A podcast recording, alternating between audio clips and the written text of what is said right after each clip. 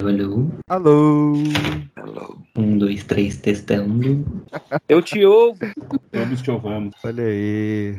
Tudo bem, meus queridos? Como é que vocês estão? Na paz do Senhor. Eu perguntei pros convidados, mas que bom que você respondeu. Fico feliz saber que você tá bem também. Caraca, mano. Tá certo. Não importa nem mais com a gente. Não é? Não Alô? se- Então eu fiquei meia hora falando alô, alô, alô, socorro, alguém está me ouvindo e todo mundo tava ouvindo. Exatamente. Sei bem já, bacana! É assim que começa mesmo. Eu estou parecendo um idoso de 65 anos que não sabe mexer com tecnologia. Ah, não, tranquilo. A gente já teve aqui pessoas que achou que Skype era um aparelho pra botar em casa, então tá suave. ô, ô, Kevin, você apresente pros convidados aí, seja educado. Vai apresentar porque você já falou meu nome? Seja educado. Caraca. E é um prazerzão gravar com vocês hoje. assim falso, mas seguir. Eu ia falar isso agora. Kevin é tipo quando a mãe chega e fala: Fala oi pras visitas. É o Kevin. Não, é porque eu tô tentando ao mesmo tempo ajeitar meu microfone aqui, porque eu quebrei o braço, eu acho, hoje. O braço do microfone, não o meu. Ah, tá. Caraca. Eu quebrei o braço, acho. É muito específico. Eu também ué. Não, o, Ó. o braço não, mas o ombro já tem uns quatro dias que meu ombro tá ferrado. Pode acontecer do nosso cachorro no meio da, do- da gravação, dá umas latidas assim, querendo brincar, porque esse horário assim ele fica com fogo na bunda. Fica tranquilo, o PX também. É, Não, mas fica tranquilo, o peixe também late. não, não. Também é por fogo já. na bunda. Começando então, meus queridos, aos 8h59 em 3, em 2, em 1. Por favor, convidados, não se assustem no pequeno gritinho que eu vou dar. Você está ouvindo o Pipocast, o podcast que é um estouro.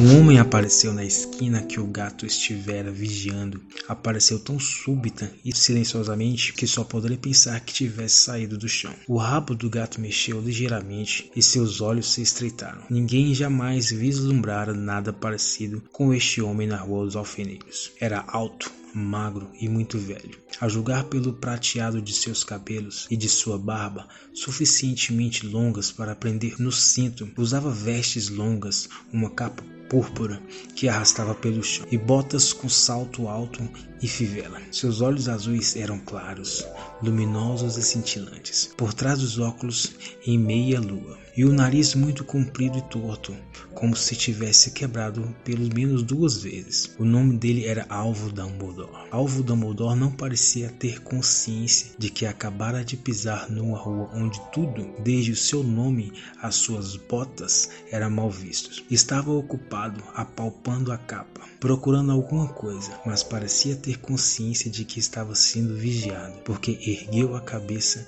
de repente para o gato, que continuava a fitá-lo da outra ponta da rua. Por algum motivo, a visão do gato pareceu diverti-lo. Deu uma risadinha e murmurou. Eu deveria ter imaginado. Encontrou o que procurava no bolso interior da capa. Parecia um isqueiro de prata. Abriu, ergueu-o no ar e acendeu. O lampião de rua mais próximo apagou-se com um estalito de seco. Ele o acendeu de novo. O lampião seguinte piscou e apagou doze vezes. Ele acionou o apagueiro até que as únicas luzes acesas na rua toda eram dois pontinhos minúsculos ao longo. Os olhos do gato que o vigiava se ergueu espiando pela janela. Agora até a senhorita Durley, de olhos de, de, de contas, não conseguia ver nada que estava acontecendo na calçada. Dumbledore tornou a guardar o apagueiro na capa e saiu caminhando pela rua em direção ao número 4, onde se sentou no muro ao lado do gato. Não olhou para o bicho, mas pensava, ao-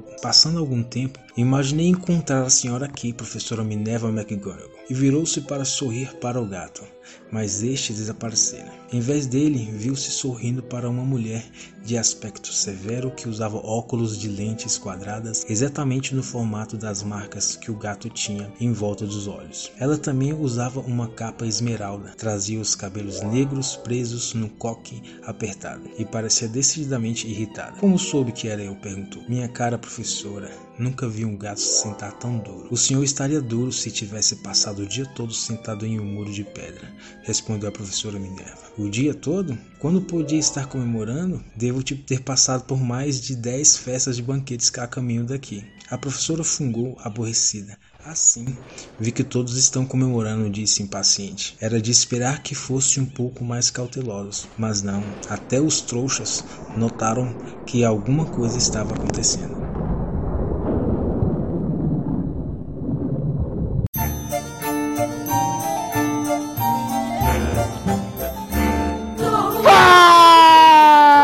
Do mal, está começando mais um Pipocast para toda a sua rede de rádio, Anchor, Spotify, iTunes, SoundCloud, Castbox ou qualquer plataforma de áudio que esteja nos ouvindo de forma legal e legal. E hoje, meus queridos, é clima de magia. É um clima londrino de magia, digamos assim.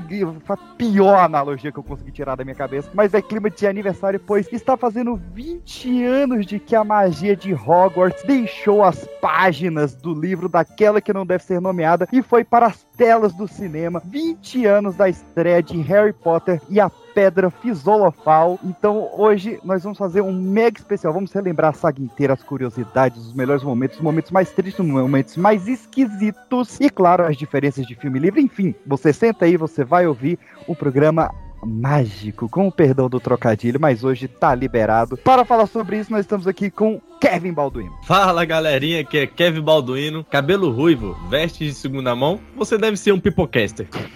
Cara, que não tem um ruivo aqui. Graças a Deus. Inclusive, alguns faltam até cabelo, no geral. É. Ainda da minha bancada. Alguém tira a cara do chão, por favor.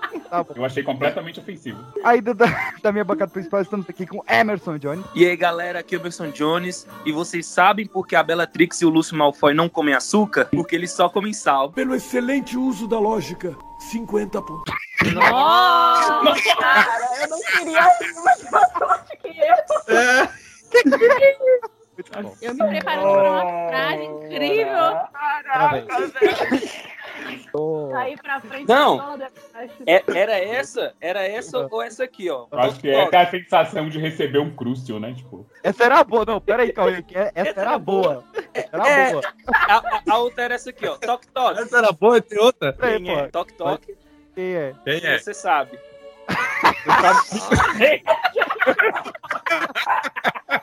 Pela sua fibra e excepcional coragem, 60 pontos.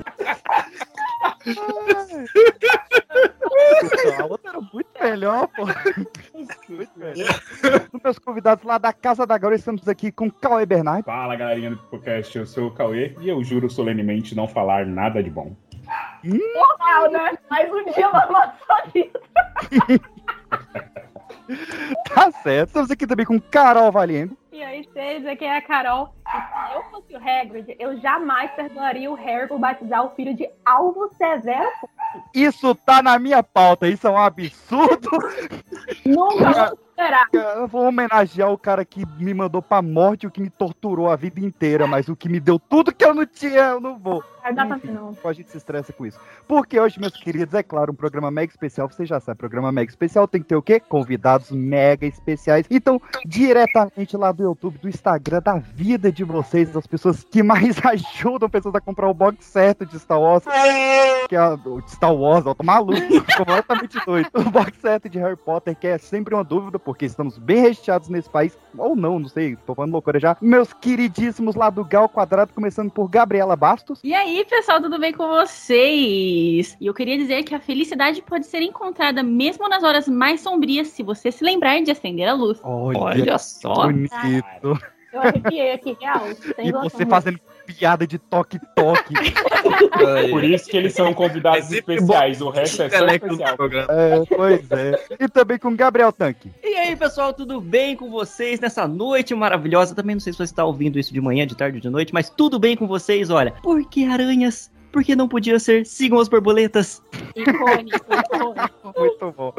Muito bom, meus queridos. Então é isso. Vamos agilizando com essa abertura, porque o programa está gigante. Nem se a gente nem gravou, mas eu já tô falando que tá gigante, porque é muita coisa pra falar de Harry Potter. Meu nome é Pedro PX e Lumos Máxima.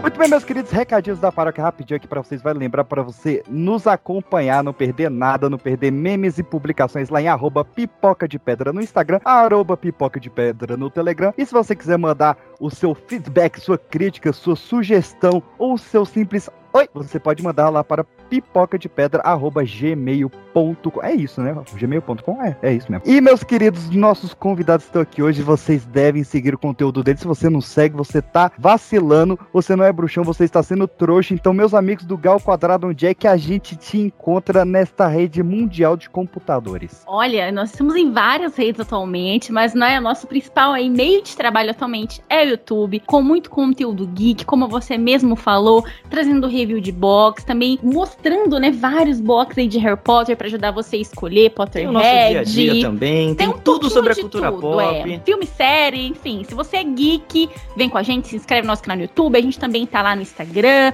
no TikTok, no Twitter, é tudo arroba H ao quadrado, né? Gabriel, Gabriela, H ao quadrado. Facinho de achar. E bora se inscrever que estamos quase virando 30 mil inscritos. Olha aí, olha aí. Vamos se inscrever, vamos fazer essa força aí. Eu quero ver os Pipocasters lá para animar ainda mais esse programa maravilhoso. Eu adoro ver vocês cozinhando e comentando coisas.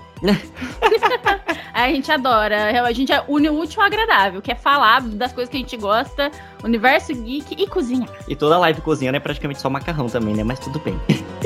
é sobre isso, tá tudo bem.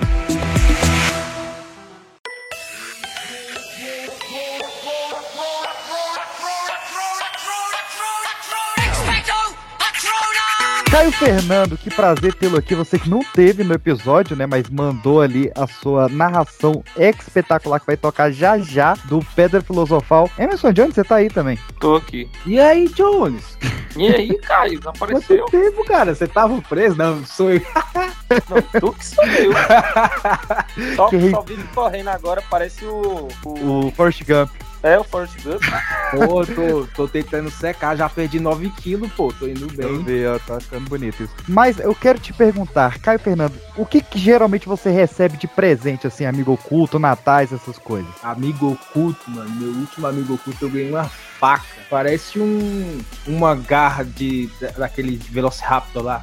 do- Caraca. Jurassic Park. É uma faca toda curvada, mó top. Nossa, você tá dando sorte, porque E eu eu- só eu- recebi. Pergunta o que que eu dei. O que, que você deu? Uma tatuagem. Olha, não, mas o eu, meu peguei, presente, ninguém nunca. Ah, quer dizer, a pessoa que recebeu não vai esquecer, né? eu peguei a pessoa errada pra fazer propaganda, porque eu só recebo camiseta ou caneca, quando muito uma meia, Presente de tiozão. é totalmente Tá. eu, eu só recebo esse tipo de presente. E eu tô querendo achar um lugar diferente, e aí eu achei, realmente agora, recentemente, aniversário de Kevin Balduino, eu dei pra ele, sabe o que que eu dei de aniversário pra ele? Uma tatuagem. Não, Ele nunca faria a tatuagem. eu dava meias, sei lá. Cara, não, eu dei pra ele o roteiro original de Harry Potter e a Pedra Filosofal, com o mesmo papel, mesma gramatura, mesma fonte, inteiro em inglês, autografado por todo o elenco, pelo autor e diretor. Tá bom ou não tá? Fala, minha nossa senhora, onde é que tu descola uns trem desse? Cara, eu descobri a porra dessa loja Pipocando. Caraca. Sensacional. Instagram deles é loja.pipocando ou o site deles lojapipocando.com. A parada é o seguinte, o- a galera lá é colecionadora mesmo, assim, é, vai pro exterior, pega essas que a gente chama de memorabilia, né, que são as coisas que são usadas nos filmes e tal, ou que tem a ver, né, com os filmes, com as séries, e eles replicam de forma perfeita, com o mesmo material, mesmo carinho, mesmo esmero, pra você ter num preço acessível coisas que foram usadas no set. Não é fantástico, cara? Poxa, é maravilhoso. Será que a gente descola um Nimbus 2000 ou um chapéu seletor, não? Cara, por enquanto eles estão ainda começando, apesar de já estarem cinco, há 5 anos no mercado, mas é um mercado complicadíssimo esse mercado de cultura pop no Brasil. Imagino. Demais. Cara, por enquanto eles estão trabalhando com scripts, né, com os roteiros originais e com as plantas dos lugares. Eu separei aqui uma lista de, de roteiros que ele já tem, cara. Olha, olha esse catálogo. O roteiro original do primeiro episódio de Breaking Bad, completo. Você saber ali o que que tava escrito, o que Cara, que... deve- é, é um. Desculpa cortar aí, mas é, um- é uma coisa grande. Deve ser. Deve, ser- deve ter um conteúdo muito foda. Mas Tem. um filme deve ser algo absurdo. É, porque Deve tem todos um- os diálogos, tem todas as É. descrições de cena, tipo, o que, o ator tem que fazer, aí, descrição inclu- de cenário. inclusive, inclusive tem algumas cenas que não, não foram pro, pro filme, né? Pra edição final. Sim. Não, sim, sim, eles devem cortar. Imagina foi um desse daquele também, filme né? lá do, da- do Liga da Justiça, aquele de 4 horas. O roteiro original que a galera Ah, e aí eu te falo, eles têm o roteiro de dos três Senhor dos Anéis. Pra você Ah, contar. aí meu coração ficou balançado. Logo, o melhor filme do Sistema Solar eles têm. Tem, os três. E autografado também, por todo o elenco, direção, tudinho ali. E eu te digo mais, ó, se você for comprar o roteiro do primeiro episódio de Sobrenatural, que é ali fininho, né? Ali uns 40 minutinhos, fininho, ou do Senhor dos Anéis, o Retorno do Rei, que é uma bíblia, mesmo preço. Tá ali por volta de 97 reais, tranquilinho, cara. Porra, por um roteiro original, autografado, 97 pila, tá barato, não tá não? Mano, eu, eu acho que eu vou realmente ter que dar uma frequentada no Natal nesse aí realmente pra isso. ó. Tem, tem aniversário de fã de Harry Potter chegando, ó, Olha só. Tem um Ah. Eles interesse. têm um roteiro de, de Friends. Eles têm o roteiro, vários roteiros diferentes, assim, do piloto, ele tem de vários dos principais roteiros e do último episódio também. Então você vê lá a sua preferência. Harry Potter, eles estão com todos os oito filmes com roteiro autografado, bonitinho. Se você gosta de Friends ou quer presentear uma fã de Friends, você além do roteiro, você pode que- comprar o kit de Friends que vem com todos os roteiros, mais a planta do apartamento da Mônica e do Joey e mais a planta do Central Park, cara. É uma parada completa. Caio, roteiro do Pantera Negra, hein? Tem lá. Com o autógrafo cheio Wakanda, do pô, velho, o hip, hip Wakanda, hip Deus Gato lá.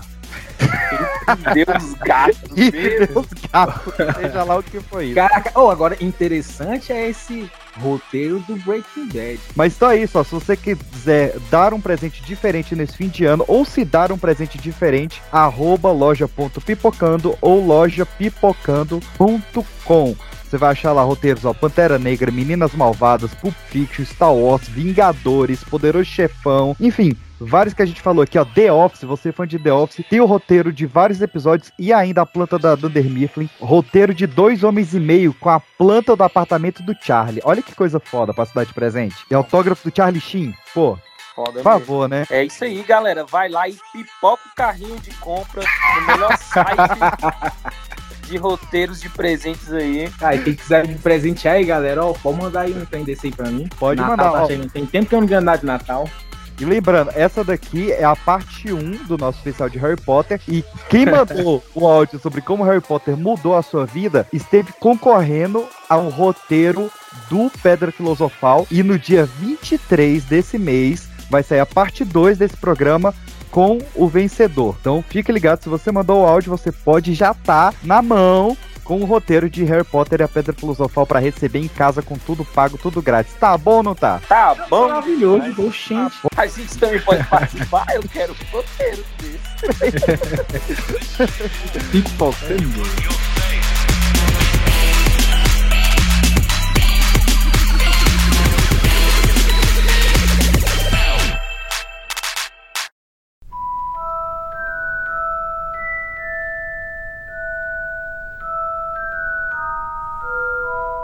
Olá, meus queridos. Harry Potter, que tá nas nossas vidas aí já há mais de 20 anos, em alguma delas, né? Eu, eu tô ali mais quando já tinha realmente os filmes. Mas eu quero jogar primeiro pros nossos convidados e depois pra gente responder também como que Harry Potter entrou na vida de vocês. Olha, há 20 anos atrás. Tô, tô fazendo aniversário aí com Harry Potter na minha vida.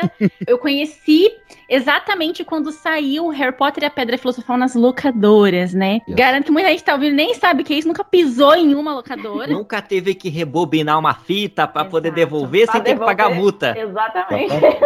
Eu tô cobrando multa do Anderson até hoje. Ele alugou o meu foto da Compadecida em E 2005. aí, só que e eu só tinha uns 6, 7 anos. E só que eu sempre gostei muito de bruxas. Então eu era fã de Abracadabra, Comissão das Bruxas. E aí eu lembro quando eu cheguei no final de semana com meus tios pra alugar filme. E eu vi aquele pôster. Aí tinha várias crianças ali, já me identifiquei. E aí tinha castelo, velas flutuantes, aquele pôster super marcante do VHS, né? Uhum. E aí a gente alugou. E eu lembro que eu vi em looping o final de semana inteiro. Aí a gente voltou lá, renovou. e aí eu fiquei com ele mais uma semana e foi aí que eu conheci. E era assim, antigamente ficava, tipo assim, meses no cinema. Aí, basicamente, quando eu conheci, já tava quase para lançar de novo a câmera. Foi um negócio muito, muito perto, assim. E aí eu já, a partir daí, eu já comecei a acompanhar nos cinemas e era minha época de alfabetização. Então, seis, sete, oito anos. E aí eu descobri que tinha livros, e aí meu tio me deu os livros, e aí virou tudo uma coisa só. E aí eu comecei a acompanhar livro, filme. Então eu tô bem desde o comecinho, assim. Tem até VHS aqui em casa que é a minha relíquia. Agora, o É. meu já não é tão bonito que nem o da Gabriela. Ah, é bonito, Não, é, poxa. o início é assim, olha, eu tinha um- uns 10 anos, um amigo meu foi em casa, bem no dia que ia passar Harry Potter, provavelmente no SBT. É. A magia nunca termina para quem sempre acredita. Uma aventura emocionante, além da imaginação. Harry Potter e a Pedra Filosofal. Amanhã, em 8 e meia, no cinema. Aí ele falou: esse filme é muito legal, você precisa assistir. Aí eu assisti, achei legal, mas não me interessei tanto assim como a Gabriela. Aí lá em 2009, quando eu conheci essa bela jovem chamada Gabriela, É, começamos a namorar, ela me introduziu de não vez ao universo de Harry Potter. Casar com um homem, entendeu? Que, que não tivesse ali umas referências de Harry Potter. Demorei pra fazer ele ler os livros? Demorei, mas saiu. E aí hoje ele é tão viciado quanto eu. Adora umas curiosidades, tá acompanhando os livros, né? É, a nossas- Gabriela ficou assim só uns 12 anos tentando me convencer a ler, mas agora finalmente. Não, mas vem acumulado também, né? Vem um acúmulo de 12 anos, porque vocês estão de sacanagem. Basicamente foi assim. Basicamente foi assim. Então, depois da Gabriela, eu adentrei no universo um de Harry Potter. verdade. Olha aí, que, que trisal bonito.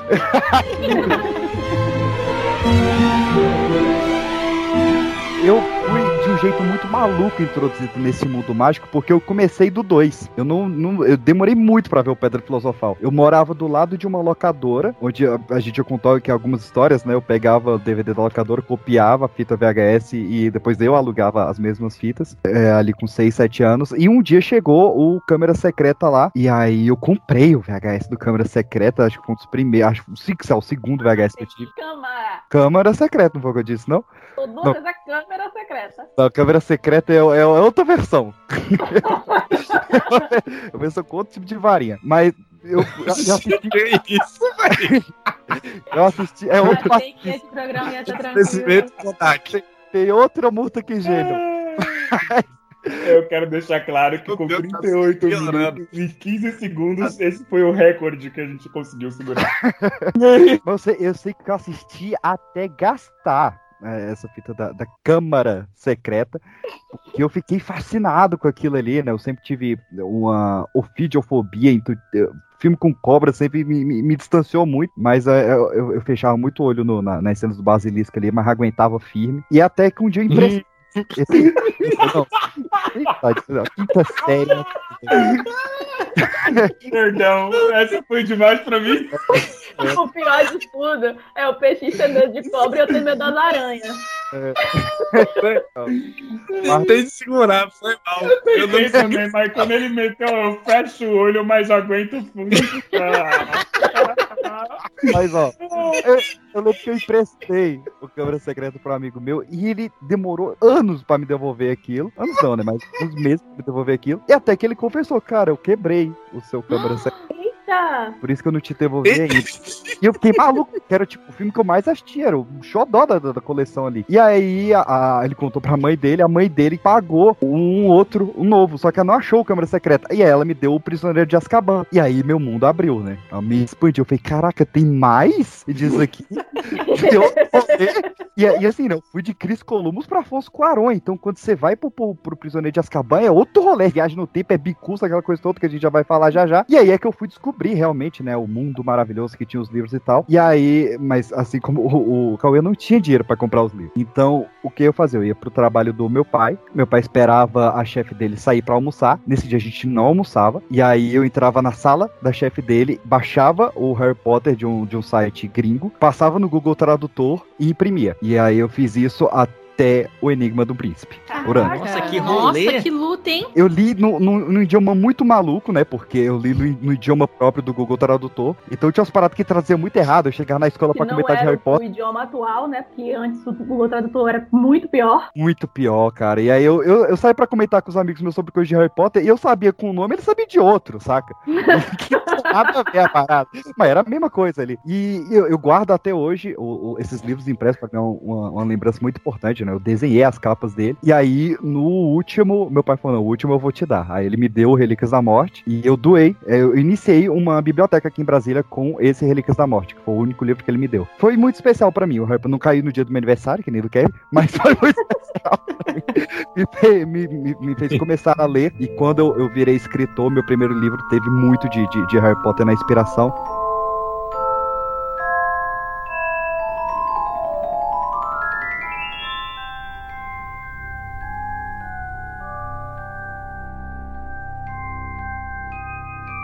É, eu comprei o meu primeiro box, eu lembro que tive uma frustração gigante por, por um detalhe minúsculo, que era eles chamavam a plataforma 9 3 quartos de plataforma 9,5. É, 9 e meia, sim. No- eu tinha um ranço, mas um ranço que eu, eu comprei outro, outro box só por causa desse 9 3 quartos e deu do 9,5. Olha, eu vou defender a Lia, porque ela traduziu esses livros. Gente, Gryffindor pra Grifinória, Sim. a mulher era um gênio. Eu acho que a única coisa que ela realmente pecou foi aí nessa questão da gente não fracionar números, Uhum. né? Daí ela acreditava que, que a gente eh, iria compreender desta forma melhor a tradução. Mas de resto, a mulher fez um muito trabalho incrível com a Na- tradução dos livros. A fa- já falecida Leah Wyler, ela era sensacional, cara. A mulher que criou os termos quadribol, trouxas. Nossa. Não é pra qualquer um que ela fez ali, não, viu? Ela tava inspirada.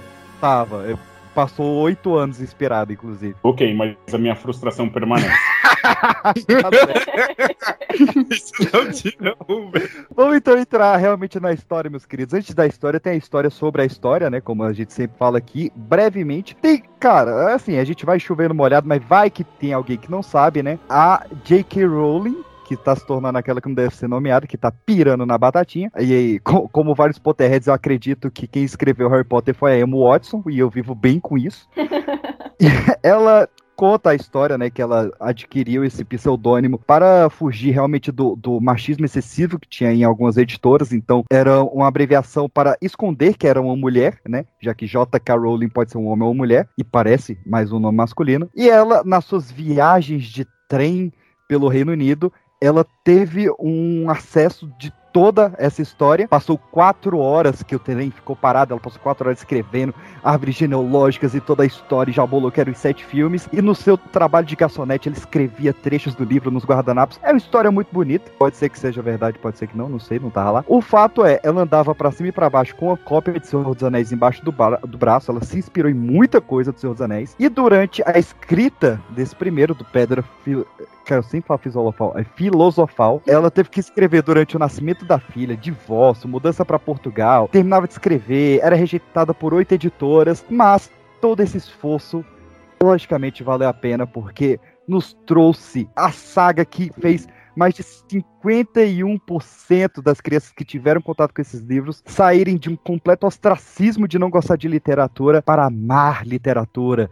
O livro que foi traduzido para 67 línguas e foi o maior livro traduzido na história para grego antigo. Eu não sei por que, que traduziram para grego antigo, mas traduziram para grego antigo. E eu jogo outra pergunta antes da gente entrar no, no Pedra. Por que, que vocês acham que teve esse fenômeno gigante do Harry Potter acima de qualquer outra obra Young Adult que tinha ro- rondando ali as, as editoras na época? Cara. Que é do demônio. É, é lógico. Paga, o J.K. Rowling e a Xuxa estão ali, ó. É, Acabou os argumentos, é Sinceramente, isso. porque É, é isso mesmo. Vamos pro Pedra Filosofal, depois dessa não tem o que Pode, acabou. É, é, é Ah, eu acho que é um pouco de- de- dessa coisa de da magia e tudo mais. E teve a, a sensação de crescer com a gente, né? Então tem essa coisa nostálgica. Porra, agora a gente tá com 30 anos, 20 anos de história, a gente tá gravando um programa para falar de Harry Potter. Então tem essa coisa. E se você for ver, o que faz a geração nova conhecer Harry Potter hoje somos nós, que somos os, os antigos, que traz essa nostalgia. Então eu acho que essa coisa de mexer com a magia e, e crescer junto com o espectador deu muito certo. É algo mágico mesmo, porque é uma das poucas sagas que a gente vê que sempre tem fã novo a cada ano que a passa. gente vê muito isso no nosso canal no YouTube. Que, nossa, a gente isso no Harry Potter agora. Tipo, criança a de por conta de 11, 10 vocês. anos. Falo, gente, é um negócio que só Harry... Eu acho que só Harry Potter tem atualmente. Esse negócio de levar o pessoal pra literatura. E eu acho que os livros, eles atraíram muito por crianças serem o centro, elas serem protagonistas, elas terem a sua autonomia. Essa questão da identificação da jornada do herói, do Harry, que é muito forte, aí você se identifica com ele e com as dificuldades que ele passava, ele se, né, tem aquele carinha na escola que ele não se dá bem. Então acho que foi uma fórmula que, que foi sendo aprimorada. E aí, os, sem falar que os filmes, né, teve uma produção incrível, que se não tivesse, não desse sentido de ter dado errado e a gente não tá aqui hoje, seria muito grande. É, tem, vai lembrar, pra, né, o Game of Thrones saiu em 99 e passou 20 anos sem ninguém saber da existência, né? Foi só realmente quando adaptou que vira grande. Porque o mundo não incentiva a literatura. Falei mesmo, é só audiovisual. É isso, e assim. é isso, o audiovisual deu a cara pros personagens, né? E foi, foi indo só sucesso. Eu mesmo fiz ó, a, a macumba da, do, de transmitir pra um monte de gente. Tipo, eu dei o meu box pro meu sobrinho por causa do 9,5 e fiz uma promessa com uma outra sobrinha que, tipo, tudo que ela lesse eu ia ler, tudo que eu lesse ela ia ler pra incentivar ela a ler. E eu fui ler o quê? Harry Potter. Então já Olha fui aí. levando. Fernanda também, Fernanda é uma amiga nossa que, tipo, depois de 15 mil anos, ela foi ler Harry Potter com quase 25 anos, porque eu, eu fiz uma aposta com ela também e a gente vai introduzindo isso nas pessoas. É, exatamente. Não, e, e foi um negócio realmente meteórico, né? Ela terminou de escrever o livro em 96, e em 99 ela já tava vendendo a, os de filmagem por um milhão de libras esterlinas. Tipo, cara, ela saiu realmente de. De garçonete que tava se mudando pra Portugal pra um- um- uma mulher que tava negociando com Steven Spielberg, que queria fazer em formato de animação e mesclar os livros em o, o filme só e tal, e toda aquela bagunça que, graças a Deus, alguém foi sensato na Warner e não deixou isso acontecer. Mas eu quero puxar aqui o filme.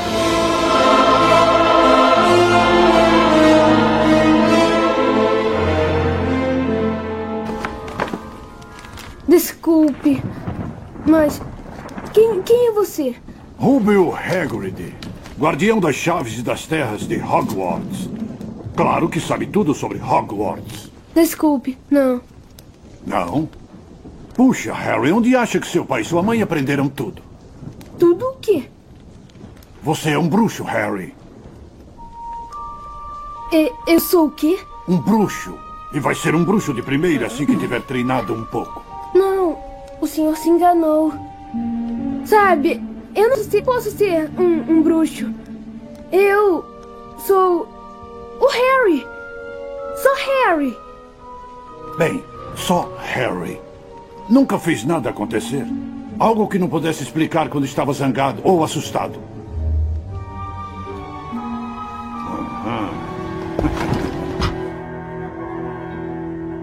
Primeiro filme, Pedra Filosofal, que está fazendo 20 anos, cara. 20 anos no dia da publicação desse podcast. Se você tá ouvindo no dia que houve, ou no dia que houve, ó.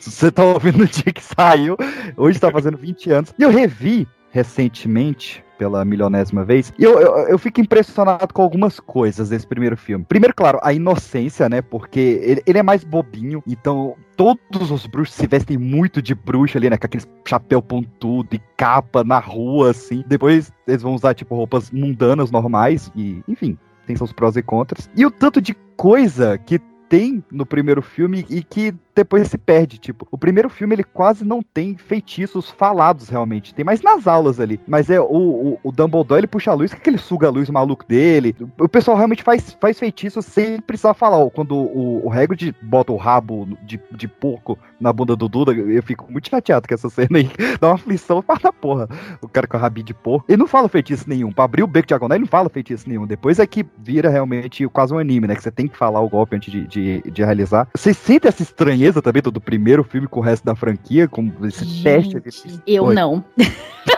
Tá batendo a meta, Eu tá? também Não. Mas Eu é, tão- é um, é um filme muito- tão mágico, tão gostoso. E eu acho que a magia dele é essa inocência, sabe? Que nem essa paleta de cor que vai mudando ao decorrer do filme, que vai ficando mais escuro. Tanto que eu sei que, que incomoda muita gente os últimos serem tão escuros. Então, a gente entrar nesse universo daquela forma, acho que, acho que a gente precisava desse res- breve respiro pra poder enfrentar o que viriam depois nos próximos livros ali a partir do terceiro. Mas uma coisa que você comentou do uniforme, uma curiosidade, é que nos livros não havia uniforme pros alunos no Uhum. começo, né? Quando eles chegaram e falaram, né? pra produzir os filmes e perguntaram, né, pra autora, aquela que não deve ser nomeada, se haviam esses uniformes, né? Como que seria? Daí ela falou que não tinha uniforme. Aí eles fizeram um teste com os atores, com roupas normais, e fizeram um teste com o uniforme. E aí, com o uniforme, ficou visualmente muito mais bonito pro cinema. Aquela cara inglesa, né, de, de que tem aquele Sim. internato lá, e eles colocaram. Mas aí veio Afonso Cuarón, meteu o pé no, né, no negócio e mudou depois, mas tá tudo bem.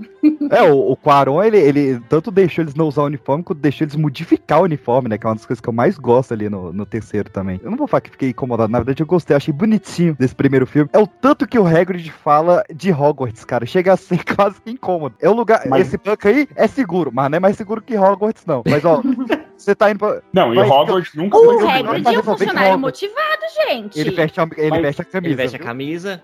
Uai, É ele, é o funcionário do né? Mas É, é de é a casa dele. 5 minutos, cara. Mas é que o primeiro filme ele tem isso, né? O foco principal do primeiro filme não é nem tanto a trama, se você for ver, ele traz exatamente a- a- é- esse papel de elucidar o mundo do- de, de Hogwarts, né? O mundo da magia. Então é muito mais tipo ah, a vela do. As velas que flutuam, as cores das casas, a representatividade das casas, é muito mais tipo, a, a escada que mexe sozinha. Então tá muito mais em apresentar essa magia do que literalmente focar na história de Voldemort e Harry. É então, é um eu acho que por isso que grande, traz. São tantos detalhes pra É como você se eles fizessem da vida realmente. absorver. Eles se preocuparam muito com, com efeitos práticos também nesse primeiro filme. Aquelas velas lá do, do salão principal na primeira cena, né? Quando as Uhum. crianças entram, elas são de verdade, foram acendidas minutos antes. Gente, imagina se daquilo tudo de vela. Uma por uma no teto. Então, realmente, eles quiseram, acho que realmente, que nem vocês falaram, da, focar mesmo em dar vida, parece que ao ambiente em si, né? apresentar a magia, né? Isso! É, eu não sei se, se vocês assistiram, mas lançou recentemente na HBO, justamente pelo aniversário, é, uma versão, por enquanto só lançou da, da Pedra Filosofal. Eu vi muito. E, foda. gente, é espetacular. Tem É o, o, o- é o mundo mágico DVD, de Harry né? Potter, né? O Isso, mundo e mágico aí- de Harry Potter. Tem quiz, tem é, cenas em que aparece o diretor e comenta lá como é que foi feito e tudo mais. Então, assim, pra quem é fã, eu acho muito bom. Não é uma coisa que você vai assistir de primeira, porque ele fica falando no meio da cena e tudo mais, tipo, corta o que o pessoal tá falando. Mas tem muita informação, assim, tipo, ele fala sobre essa cena da- das velas e tal.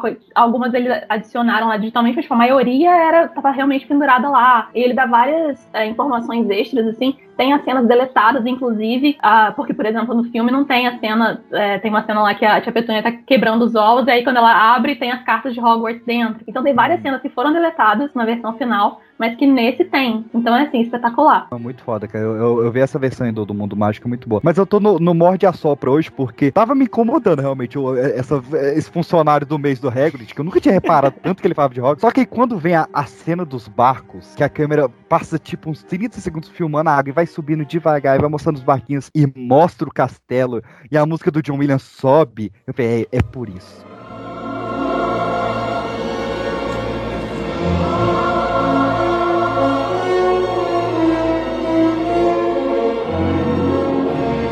Ele fica falando, cara, ele vai te dando a curiosidade. Como é que é a porra dessa Hogwarts que esse tanto fala? E, e, tipo, cara, é um mendigão gigante. Você fala, ah, nem deve ser essas coisas todas, né? O cara vê um- qualquer coisa e tá impressionado. E aí, quando mostra, cara, e você perde o ar inteiro junto com aquela molecada, não, não interessa a idade que você tem, você volta a ser criança dentro daquela porra, daquele barquinho. Quando você vê o castelo pela primeira vez, e pela segunda vez, e, E pela a, e a pegada do barquinho é exatamente essa, né? O, o barquinho, ele é a primeira vez. Se você acompanhar todos os outros filmes e livros, não existe a opção do barco. A única turma que vai no barquinho é a turma de primeiro ano de Hogwarts. Essa cena do barquinho, ela era, ela foi cortada, ela era bem menor, só que depois que viram a música do Ah, John Williams. John né? maravilhoso Williams, que ficou tão perfeita a música, eu falei assim, gente, não tem como cortar essa cena, tem que deixar Estende. essa música, estende a cena, não tem problema, e aí ficou aquela maravilha. Nossa, lindo É, demais. maravilhoso, maravilhoso. Falando em cenas maravilhosas, cara, eu, assim, a franquia inteira tem cenas icônicas, mas eu acho que o primeiro é o que mais tem cenas que marcaram a história do cinema mesmo, assim. Tem essa cena dos barquinhos, mas a gente até arranhou ali um pouquinho falando das cenas excluídas. A cena da chegada das cartas, ela é inacreditávelmente foda. Toda a construção de chegar a primeira carta e começa a chegar, chegar, e eh, vira domingo. E pô, domingo é bom, não tem carteiro, né? E coruja pra todo lado. E quando começa a chover aquele horror de carta e tem o Harry pulando pra tentar pegar uma aleatória, moleque idiota que não pegou a que tava no chão, mas é muito bonita a cena, cara. Você releva essas coisas. O fato deles terem feito isso de verdade, porque É, não foi, lógico. tipo, computação, mas, tipo, as, as cartas estavam jorrando da lareira. E foi, Uhum. cara, Não, mas eu o- me o imagino lá melhor- no meio. É, Não, o melhor é a especificidade, né? Tipo, menino que mora debaixo da escada. Tipo, é, E- o detalhe do coisa- detalhe do detalhe. Exatamente. É, e é uma coisa que eu bom. Sinto falta, porque na- depois, no- nos livros, né, ele, ele. O tio Walter tenta viajar com eles, eles vão pra um hotel, e aí lá tem lá, tipo, alguém chega e fala: Ah, tem- quem é que é o senhor H. Potter? Porque tem uma carta aqui, aí tem lá, tipo, o número do quarto, tipo, tal hotel, não sei o que, o número do quarto. Aí quando ele vai lá pro meio do mar, tinha lá a carta que o, Ha- que o Hagrid entregou pra ele, tinha também direitinho o endereço. Então, tipo assim, cara, eu acho, eu acho muito massa isso. É, é- essa é a parte realmente que eu falo, da, da inocência, do, do tanto que é Uhum. bobinho esse primeiro filme. Porque, ah, tá chegando carta, vou pra um- uma casa no meio do mato impetuoso. Tipo, cara, é algo que uma criança pensaria, sabe? Tipo, é, é muito ilógico. É, é que nem a, a- a primeira cena do, do, do filme do Harry, assim, né? Depois do, do, do bebê entregar, que é o aniversário do Duda, que ele pergunta quantos presentes eu ganhei? 36? Mano, passado ganhei 37. Cara, isso é muito real, Uhum. cara.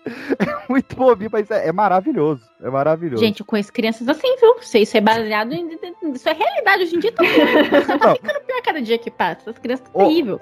São terríveis, mas, por exemplo, você pega o, o- o Harry também, o Harry no, no navio lá, que a, a mulher oferece o doce, o, o Rony fala que trouxe de casa, o Harry tira o ouro do bolso, eu quero o carrinho inteiro. Tipo, por quê, cara? Por que você quer o carrinho? lasquem as outras crianças.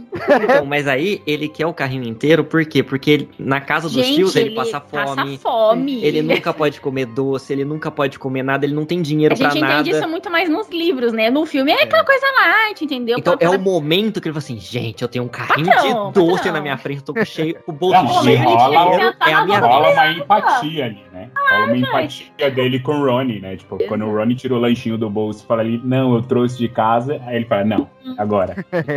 Meu É momento chegou. Ah, É a minha então vez de brilhar. Então vamos falar do- do- dos personagens. A gente arranhou aqui um pouco o protagonista, né? O menino que sobreviveu. Mas nessa cena a gente é apresentado ao espetacular Ronald Weasley, cara. Como eu gosto desse moleque. Harry, Harry Potter. Ah, ah, então, então é verdade? Quer dizer, você tem mesmo aquela O quê?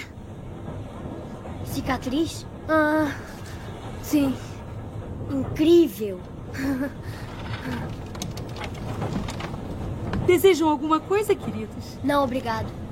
Trouxe de casa.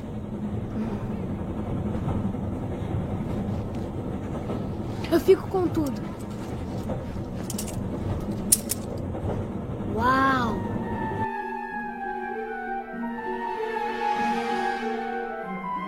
E- e- Ele é meio orelha, meio não, né? Eu acho realmente genial como, como trouxe isso. Porque geralmente, quando você faz esses livros de fantasia, você bota o personagem orelha, né? O cara que não sabe nada do mundo e Uhum. que ele vai aprender as coisas pra você, espectador, aprender com ele. E Harry Potter é meio misto.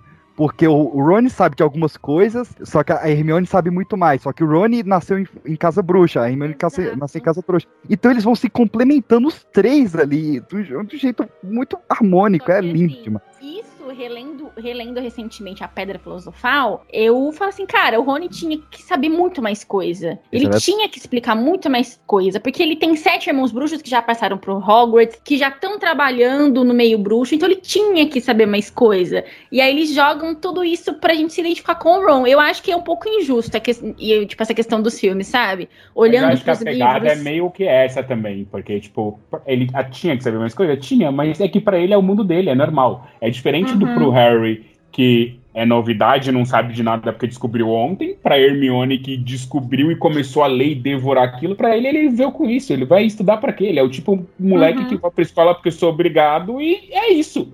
Essa é a minha vida e eu vou ser assim porque eu nasci assim. Não, não, não tenho que me esforçar para. Então, tipo, eu acho que é essa falta de esforço e de- e isso de pra ele não é nada novidade que faz ele ser exatamente aquilo. Tipo, um moleque normal de ensino médio que faz o básico. Acho justo. Achei me convenceu. Uma coisa que não convenceu muita gente, e eu quero perguntar pro, pro pessoal aí que releu recentemente o, o Pedra, o visual diferente deles, né? Que a gente sabe que eles tentaram, né? Eles tentaram botar lente no Daniel, só que ele pegou alergia, tentaram botar os dentes na, na Emma Watson, só que ela não conseguia falar. Mas a diferença de visual do livro pro filme incomoda vocês em algum momento? Eu acho que só, só no final, quando tem aquele negócio, tipo, porque foi o que falaram. Tentaram né, mudar a cor dos olhos do Daniel, mas aí a J.K. foi falou: não, desde que seja igual aos olhos da Lily, tá show. Aí chega lá no final e coloca a menina com o olho castanho. Eu acho Pois que essa é. foi a única coisa que cagou. Você E tem os de olhos da sua mãe. Dos sete É. filmes fala você tem os olhos da sua mãe. Quando vê lá, o olho. E aí, parceiro? Também não me incomoda. Eu acho que até porque, eu- por eu ter conhecido o primeiro filme, então eu primeiro tive a cara do personagem pra depois ir pro livro, pra mim eu já tava habituado. Esse ponto do olho da Lily é o único ponto que realmente pega, porque todo mundo, todo mundo fala: "Oi, você é o Harry, você tem os olhos da sua mãe. Oi, você é o Harry, Harry, você tem os olhos da sua mãe". Aí quando ela mostra os olhos da mãe, fala: "Ué, não era igual ao do Harry?" São sete livros disso, gente. Pra chegar Ah, na hora no filme. A mãe dele também era modelo da, da, da Tilly Beans, né? Que todo mundo tinha uma lembrança tão forte do, do olho dela. que Não, o pessoal Óticas Carol, era Óticas Lily no mundo bruxo. Pois é. O pessoal que eu não lembro como é que era o olho, pra, se eu ver a criança hoje, falar, ah, você tem os olhos da sua mãe. Não, não, não, não tem, cara. Não, Lembrei, não- eu lembrei de uma coisa que me incomoda em Hum. relação ao, ao casting ali. A idade dos pais do Harry nos filmes. Porque, tipo, o Thiago e Lily, eles, eles tinham 20 e pouquinhos, não, tipo, 21 anos, se eu não me engano, 20 e pouquinhos. E, cara, quando você vê os pais do Harry pela primeira vez lá no espelho e tal, eles não têm 20 anos. Ah, mas eles têm a cara que eu tinha quando eu tinha 21 anos. É, ok, mas assim, né, Peixe, você é um caso à parte com o Benjamin Button. Mas, então, tipo assim, eu acho que se eles fossem mais novos, ia dar um, um peso maior, porque eles, tipo, cara, eles eram pais mais novos do que todo mundo aqui, e, tipo, sabe, eles É, perderam a vida. a, a Lily era pra ser a autora, né? Chris Columbus era doido pra botar ali a, a J.K. como a Lilian no, no filme, e ela que não quis. Até porque, né? Ainda bem, né? A pessoa É, vê eu- esse filme com ela lá, misericórdia. Não, eu ia pedir pro Jorge Lucas tirar ela e botar o Rei do Cristo lugar. Remasterizar. Tem outra cena que pra mim marca a história do cinema no Pedra Filosofal e não tem como não falar a cena do Olivaras, cara, como toca essa cena.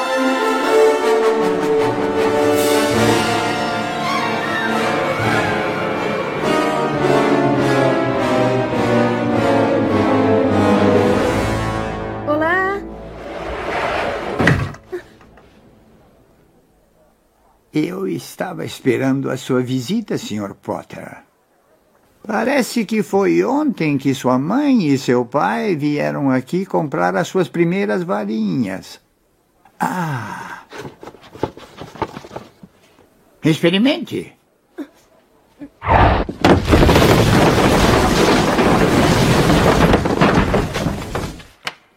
Parece que não. Não, não. Decididamente não. Tudo bem. Quem sabe?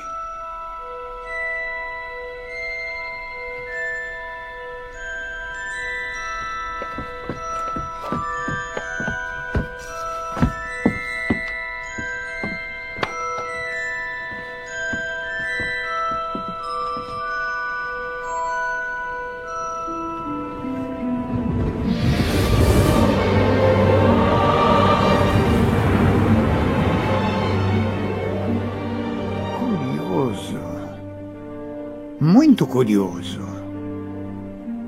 Desculpe. Mas o que é curioso? Eu me lembro de cada varinha que vendi, Sr. Potter. E acontece que a Fênix, cuja pena da cauda está na sua varinha, produziu uma outra pena.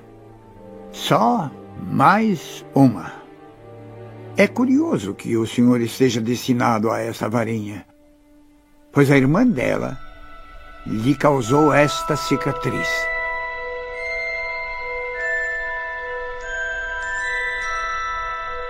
Meu sonho é ir no parque, lá em Orlando, e, tipo, poder ser escolhido por- uma das varinhas. E, cara, aquela cena é espetacular. Tipo, eu me arrepio. Eu assisti várias vezes, né? Mas recentemente eu assisti de novo. E, Uhum. cara, essa cena arrepia demais, demais, demais. Não, e é- ele contando, Tá. né, da, da história da varinha. A, a varinha que te escolheu é a irmã da que fez essa sua cicatriz. Uhum. Na hora que ele se ligou, essa parte é foda demais. John Hurt, né, cara? Falecido John Hurt, magnífico. A cena do xadrez de bruxo. Nossa. Eu Esse acho era o que desejo de todo não mundo. só do xadrez, mas ali da- desse arco todo, antes de vir a do De xadrez. todas as tipo, provas até chegar na tipo, pedra. Exatamente. Quando começa ali no, no fofo, já, já te dá um oi. Mas aí o músico do diabo ali, depois vai indo pro xadrez, eu acho que só melhora. Uhum. Essa é uma sequência de cenas que eu amo. Tiraram a, a prova das poções Uhum. e deram mais destaque pra Hermione nas outras, né, Pra compensar. Mas é muito. Cara, pra mim o xadrez é realmente o ápice ali, né? Porque é aquela construção, né? Primeiro você tem ele jogando xadrez, então é normal, pequenininho. E aí depois, quando vê o gigante pra eles montando, você fala: Não, não, não, você não vai fazer isso comigo, não.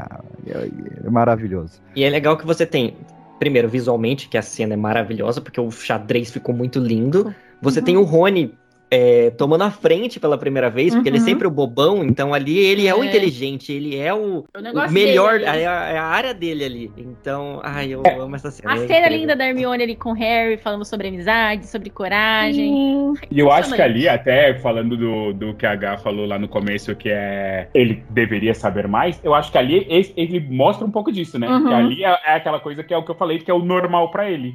O xadrez de bruxo é o normal da vida dele. E ali ele mostra que ele sabe do, do mundo dele. É porque tiraram a Hermione da cena, né? Ah, não, sim. Tinha que tirar a Hermione Não, pro moleque tá Inclusive, ali eu acho que foi o primeiro indício que a gente tem em todos os outros filmes da obra de que se não fosse a Hermione, o Harry tava morto no primeiro. Uhum. Porra, se tava. E se não fosse o Dumbledore, ele tinha sobrevivido mais fácil a vida dele. também. Mas ó, não só de filme vive o Potterhead, né? A adaptação do livro é sempre muito importante, lembrando, por exemplo, o Câmara Secreta é o livro mais curto e é o filme mais longo. E o Ordem da Fênix, que é o segundo livro, é o livro mais longo, é o segundo filme mais curto. Então, só pra ter ideia do tanto que eles adaptam, o que, que vocês sentiram falta do primeiro livro pro, pro primeiro filme aí? E raça. Que raça, velho. Pirraça. Piazza era massa. Eu, eu senti falta da canção do, do, do chapéu das, das- do chapéu seletor lá. Tinha uma cançãozinha legal. Eu Acho que tem em quase todo livro, né? Essa canção dele. Tem, é que ele muda, né? Daí cada livro tem uma, tem uma diferença. Assim, o, quando o Harry consegue chegar lá, tá tudo ótimo. É, é tem- isso que eu ia falar, porque a cena do chapéu seletor é muito forte no primeiro livro, mas no segundo eles estão É, ele chegando depois chega- no carro, é, né? Ele chega já tava Depois- terminando a música. Sim. É, depois eu não lembro de ter tanta relevância assim no- no- nas outras obras. É, mas no primeiro é legal porque, cara, você passa, sei lá, praticamente os oito filmes sem saber muito da, da Corvinal e da Lufa Lufa. Elas passam muito batida ali. Tanto é que- Lufa Lufa é, vão ser eternos figurinistas, né? Tipo, Mas no geral eu achei que foi Eu acho- bem é, adaptado. bem- é, tirando esse esses primeiro. personagens importantes que dão um ritmo e também dão graça à história que eles cortam, realmente acho que é bem adaptado, assim, de modo geral, um dos mais bem adaptados. Também. A gente tem coisas piores aí pra frente, Assim, né? a essência Sem principal dúvida, do livro dúvida. eles conseguiram colocar no filme. É, ponto para o Chris Columbus. Olha, eu só queria dizer que eu sou oficialmente a cota deste programa. Porque Ah. eu sou crente lufana. Crente a amiga de Cristo.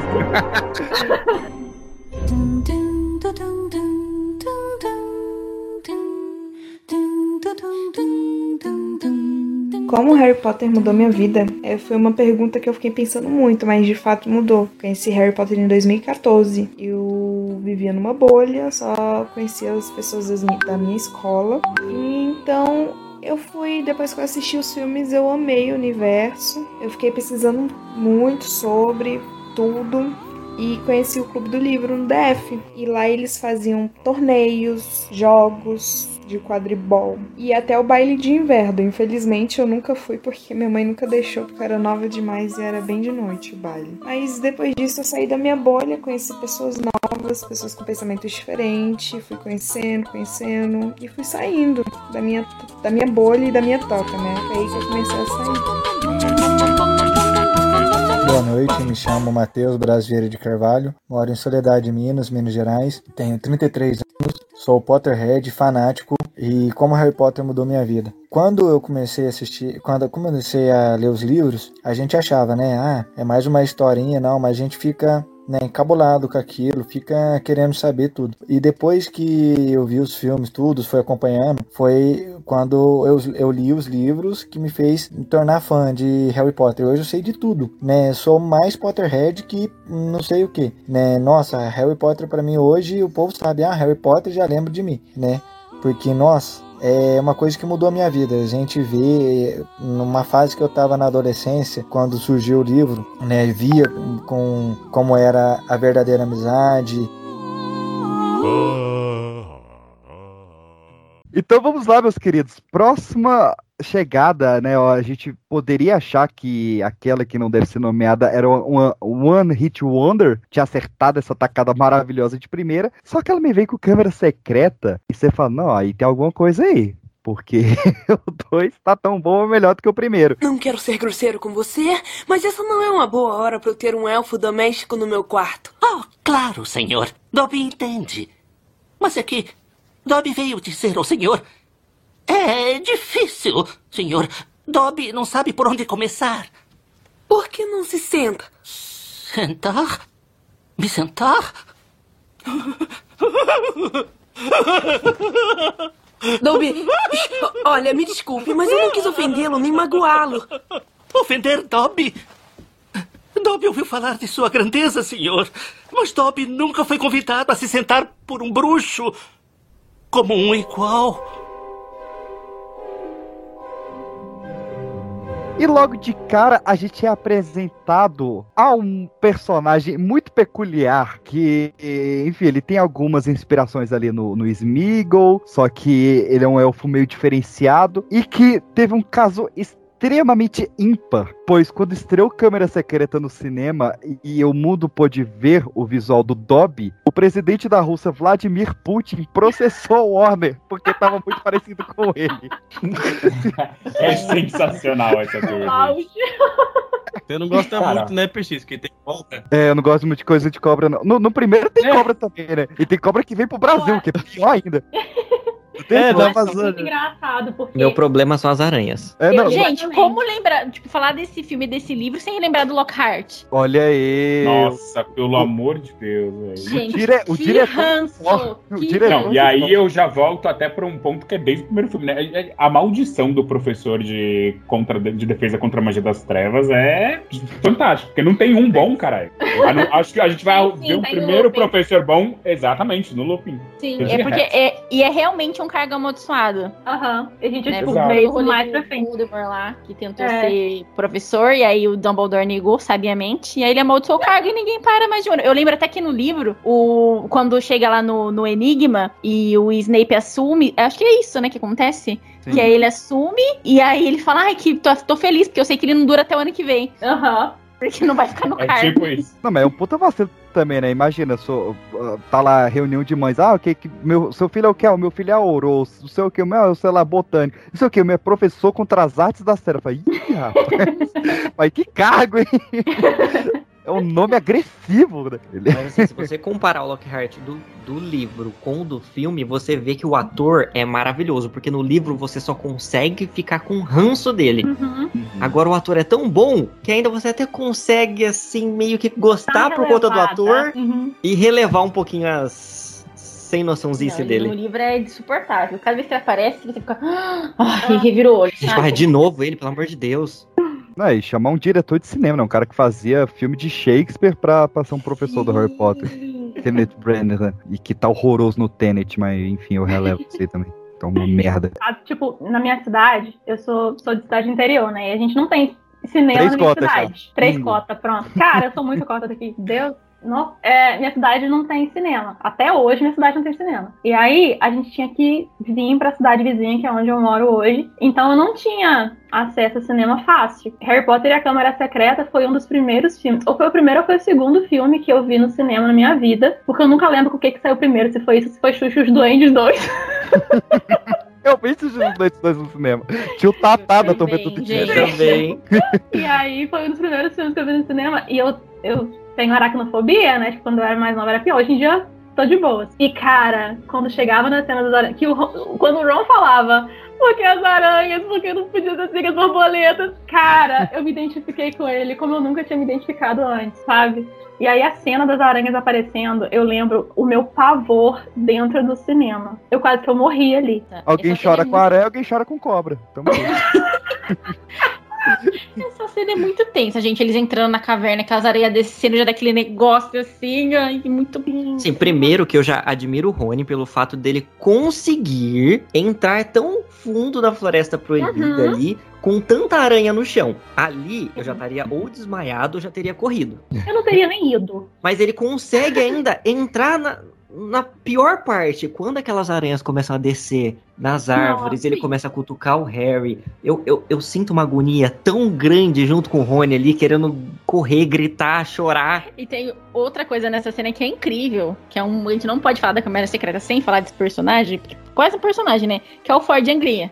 Aí sim. Ai, o salvador da pátria. Aí sim. Mano, eu comprei o carrinho da Hot Wheels daquele só pra ter um em casa. Que cena maravilhosa, cara. É muito bom. Ele cuspindo dos meninos no final, tipo, sai!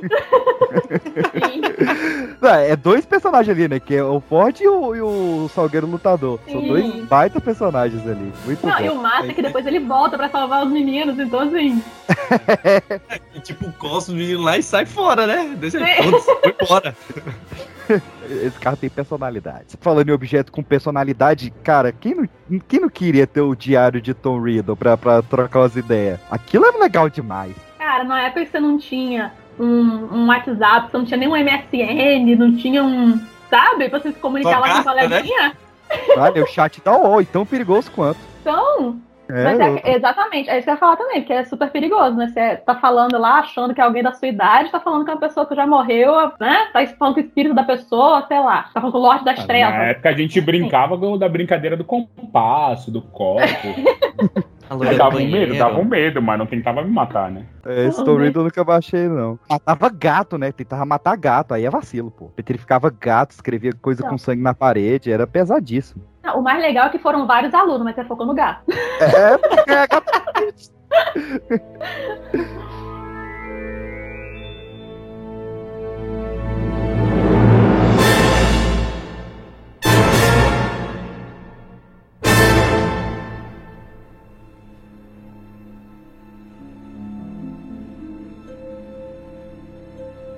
Expelliarmus! Lockhart foi atirado para trás e caiu por cima do malão. A varinha que estava em sua mão voou no ar. Rony a agarrou e de imediato a atirou pela janela. O senhor não deveria ter deixado o professor Snape nos ensinar isso, disse Harry furioso, chutando o malão de Lockhart para o lado. Lockhart ficou olhando para ele, parecendo frágil outra vez. Harry apontava a varinha em sua direção. O, o que você quer que eu faça? Perguntou Lockhart com a voz fraca. Eu não sei onde fica a câmara secreta. Não há nada que eu possa fazer. O senhor está com sorte, disse Harry, forçando Lockhart a se levantar com a varinha. Achamos que sabemos onde fica e o que tem lá dentro. Vamos! Saíram os três da sala. Desceram as escadas mais próximas e seguiram pelo corredor escuro em que as mensagens brilhavam na parede até a porta do banheiro da Murta que geme. Empurraram Lockhart na frente.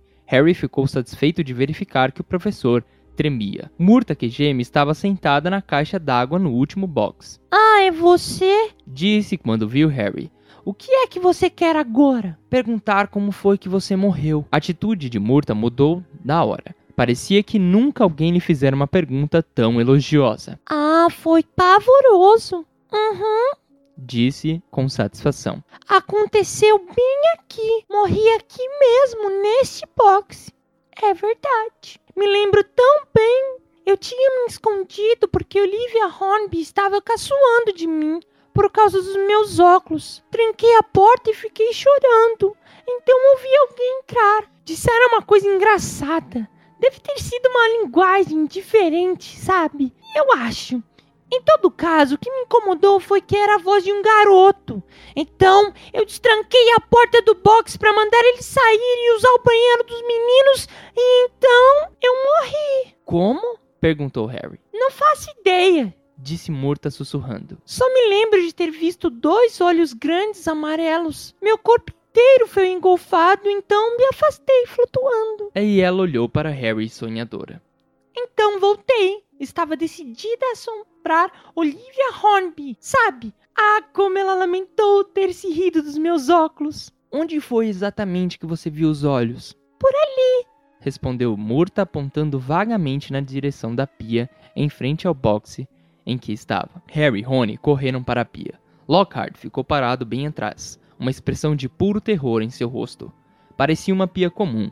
Eles examinaram cada centímetro por dentro e por fora, inclusive os canos embaixo. Então Harry viu, Gravada ao lado de uma das torneiras de cobre havia uma cobra pequenininha. Essa torneira nunca funcionou, disse Murta, animada, quando ele tentou abri-la. Harry, disse Rony, diga, diga alguma coisa, uma coisa em linguagem de cobra.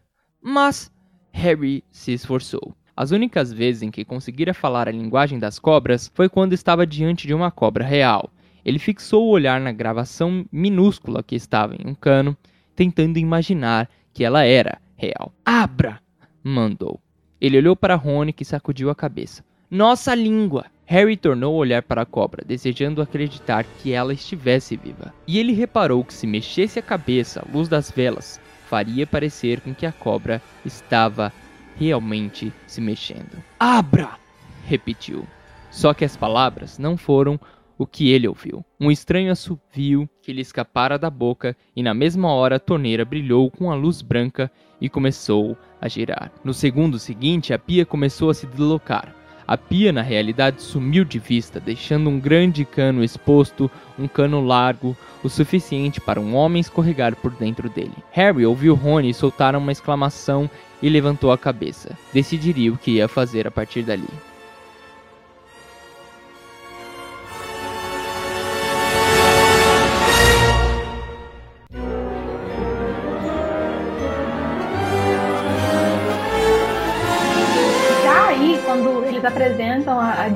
Tal, a Gina, já começa cagando com ela daí. Porque, tipo, ela é a coitadinha daí, e nos filmes, quando ela aparece, é sempre enjoadinha e tudo mais, as pessoas têm ranço profundo dela até o final. Mas, cara, no livro, a, a Gina é uma das personagens mais incríveis, assim, tipo, ah, ela é mortinha? É. Mas nos livros, cara, ela tem um, um destaque que. Gente. Ela- Ela é ela- maravilhosa nos livros. Você A pensa, uma Bonnie- garota que É, cresceu com exatamente. seis homens em casa. Cara, Não, ela, ela Bonnie joga. É, é uma é- é- pessoa legal e tal, mas, nossa, a personagem dela nos filmes foi. Não, é- aí eu posso. É, é o é o que eu falo também. Eu acho que a única, o único erro de adaptação gigantesco, assim, tipo, é esse casting da Bonnie. A Bonnie não conseguiu trazer a essência da Gina. A Eu Gina ela tem uma puta de uma né? personalidade que nos filmes não aparece. Ela é Mas muito é apática. isso, não é mostrado. Não, é, Exato, tem- tem ela fica focada exatamente. Exato, é ela fica focada ali o só roteiro em não ser ajudou ela. o, o crush do Harry. Eu acho que faltou roteiro pra ela, faltou direção, faltou um pouco de tudo ali. Faltou atuação, faltou. É, faltou carisma, faltou. O pessoal fala que tá amargo. Cadê? Cadê? O carisma da Gia. Também não tem, não. Cara, chega ao ponto de, tipo assim, nos livros, a gente vai chegar lá na show ainda, mas chega ao ponto de nos livros, no- nos filmes, eu tenho menos ranço da show do que, da- do que eu tenho da, da, É. da Gina. Chipava mais. Não, eu chipava o Harry com qualquer pessoa. Menos com a Gina. Hermione, com, com, com, com o Rony, mas não chipava com a Gina. Mas o que falta em carisma na Gina sobrou num cidadão chamado Jason Isaacs, que pegou o, que, o roteiro e falou: Isso aqui é merda. eu, eu, eu quero assim, eu quero um cabelão loiro e eu quero esconder a minha varinha numa bengala, porque sim. E construiu Lucius Malfoy, cara, ali do, do barro. A, a- a autora, de, eu não vou falar o nome da autora mais não. A autora deve muito ao Jason Isaacs, que ele mudou o Lucius Fox ali no, no Lucius Fox. Lucius Malfoy. Lucius Fox é Batman, tô louco já.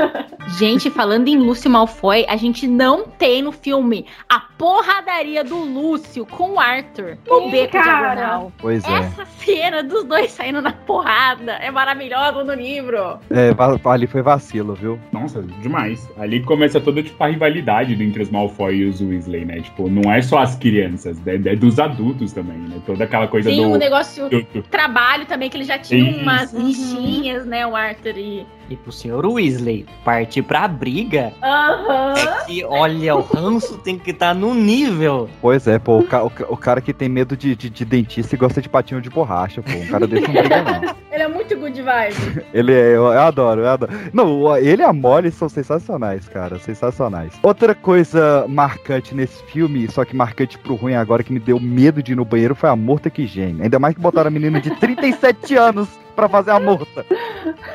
Cara, eu Ai, gente, a E eu não lembro, é, até fazer uma pergunta aqui que eu não lembro. Tipo, mas a Murta ela não é apresentada na Pedra Filosofal, é? Não, ela, Não. ela, ela inicia na câmera. Ela, ela é apresentada na, câmera mesmo. É. E cara, nossa. Porque ela velho. depois, apesar do arco dela ser todo ali na da câmara, ela resguarda em todo o resto da obra, né? Tipo, ela Uhum. vai. Sim, não, até ela tem importância no, no Relíquias até, né? Uhum. E, e, cara, era o gemidão WhatsApp bruxo, cara. É, um terror essa menina, porque é muito real, é muito próximo. velho. Ódio. Pois é, não, e, e assim, ela é engraçada, só que ela tem história triste demais. Você ouve, você nunca mais é feliz na sua vida. E aí você fica, e aí, parceiro? Que emoção você quer me passar nesse filme aí? Porque o filme é pesadíssimo, cara. Você vai rever ele hoje e você fala, cacete, como é que uma criança vê isso? Mas se você for ver a Murta que geme, é a mesma coisa do Lockhart. No livro é bem mais. Ela chora bem mais, ela é mais. É. A geme sofre mais. o filme ficou ainda até, Até depois legal. de morta ela não tem paz, É, coitada. Porque os outros ela. fantasmas ficam zoando ela. É, tem até o aniversário que também foi cortado no, no, no filme, que é o é, como que é? O aniversário, de, morte. De morte. Ela sofre mó bullying lá, coitada. Então nem, nada- nem morte ela tem paz. Ela não tem paz nem depois de morta. Coitada, ó, tô rindo com respeito, morto. Cuidado, hein? Ela pode aparecer atrás de você, hein? Ave Maria, já tem gente que. Nossa, que, com a frase que ia sair ruim essa. Mas- Caraca.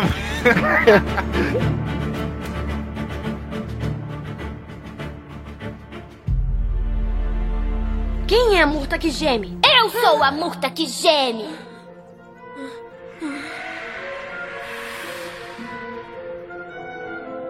Não ia esperar que você me conhecesse. Quem iria falar de uma murta feia, chorona e que geme? Oh.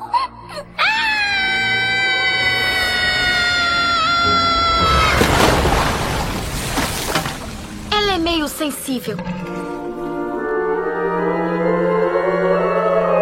Esse filme foi, foi, foi, foi muito amaldiçoado, porque as gravações tiveram que parar três vezes pelos motivos mais bobos possíveis. O primeiro não foi tão bobo assim, morreu o hamster da Emma Watson. Acho vacilo. E o, o Chris Columbus parou as gravações por um dia pra fazer o enterro do hamster. Oh, meu Deus. Ah, mas pensa, ela é uma criança. É, tipo, Ai, doze- achei fofo. Tinha doze- Não, e ele usou o pedaço do set pra fazer o caixão do hamster e tal. Foi mó legal. O segundo, alguma criança que até hoje não se revelou passou piolho pro elenco inteiro durante as gravações. E aí tiveram que parar pra tirar os piolhos da criançada. Eu vi rolê dele.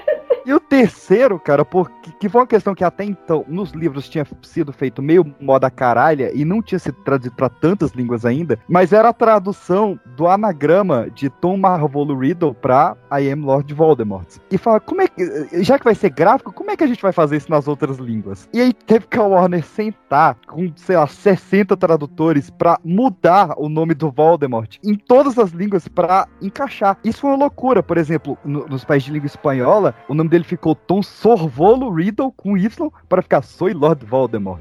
Em francês ficou Tom Elvis Geduzor para ficar Jesuí Lo- Jesu- Ó, Em português, né, Tom Servolo, como a gente sabe, que ficou ex-Lord Voldemort, que eu acho maravilhoso. E eu peguei o último aqui só pra vocês verem o tanto que mudou em algumas línguas. Em dinamarquês, o nome do cara ficou Romeu G. Detlev Jr. para ficar Jack R. Voldemort. tipo, qualquer coisa. O cara do CGI deve ter Deus é ficado pai. felizão, hein? Ficou. Não, o cara da Dinamarca ele tava no foda-se. Ele falou: não, não vou manter nenhum nome, ainda vou botar um Júnior no final só pra sacanear.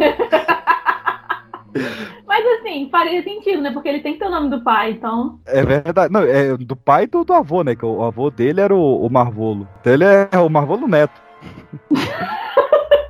Outra coisa, uma coisa que a gente deixa escapar, que é outra coisa marcante da Câmara, poção polissuco, não pode deixar passar, que é, que é de onde vem a Murta, né? Que ela vai ver a Hermione virando gato. Exato. Não, e é a, a poção que é usada lá na frente, tipo, como se fosse suco depois, né? E o, É. o que eu acho engraçado da- dessa apresentação da poção é porque na câmera ela, ela precisa de um mês de preparo. Depois, no todo o resto, ela, ela toma uma por uma por cena eles tomam um golinho. Tipo, a gente, que né? estoque é esse? Não, vendi no mercado, em pozinho, pozinho polissuco.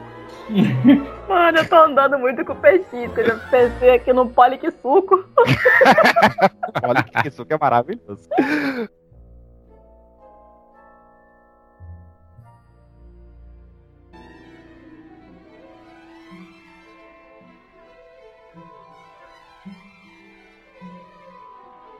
Cara, o meu, o meu contato também foi bem tardio já. É, eu acho que foi no SBT, provavelmente. Só que o que o que fez assim, tipo, eu prestar atenção mesmo foi que a, a ex-mulher do meu pai, né, ela tinha, tipo, tinha uma coleção do, do Harry Potter, eu acho, na época, até o, o Cálice de Fogo, né?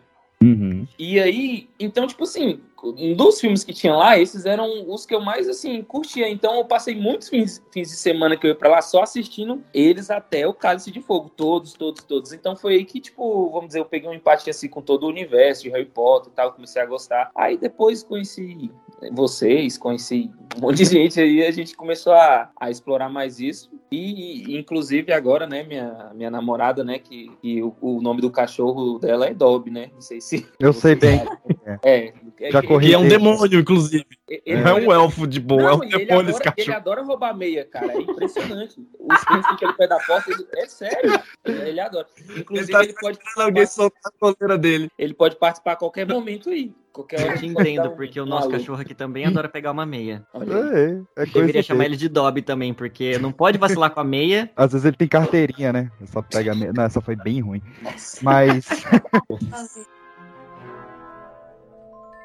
Então, gente, conheci Harry Potter através da minha irmã. Ela tinha, se eu não me engano, já dois livros dele. E eu ficava assim, bem novinha na época, né? Eu ficava impressionada. Eu, meu Deus, como é que você consegue ler dois livros desse tamanho? Eu olhava assim pro livro e já me dava dor de cabeça, que eu nunca gostei de ler quando era mais nova e tal. Aí um dia, é, estávamos assistindo, só uma televisão aqui em casa, né? E a gente assistindo, ela cismou que ia assistir esse filme, não sei o quê. E colocaram esse filme pra ela assistir. E assim, eu com muita raiva, porque eu não queria estar assistindo aquele filme. Aí eu lembro de algumas cenas, assim, do, do primeiro filme.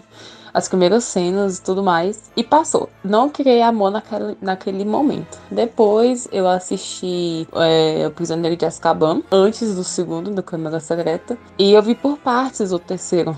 Então, o terceiro filme foi o que me encantou. Aí depois eu voltei pra assistir o segundo. E o terceiro filme até hoje é o melhor pra mim. O Prisioneiro de Azkaban é assim, cara, é perfeito. Ele é muito perfeito e assim, aquele vira-tempo ali. Aí tem vezes, né, que a gente para pra refletir se a gente tivesse um vira-tempo. O que a gente poderia mudar e tudo mais. Mas enfim, hoje eu sou apaixonada. Apaixonada por todos os filmes, mas Prisioneiro de Azkaban é o meu preferido. Mas é isso, meus queridos. A gente se despede de Chris Columbus e, tal qual Guilherme Del veio para mudar Blade, Alfonso Cuarón veio para mudar completamente o mundo de Harry Potter em O Prisioneiro de Azkaban. O cão, cadê ele? Harry, é uma armadilha, ele é um cão, é um animago.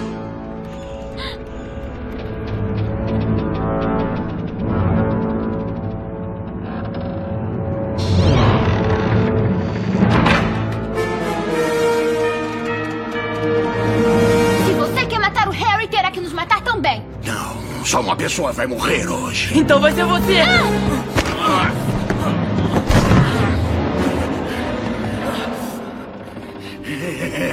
Você vai me matar? Vai, Harry!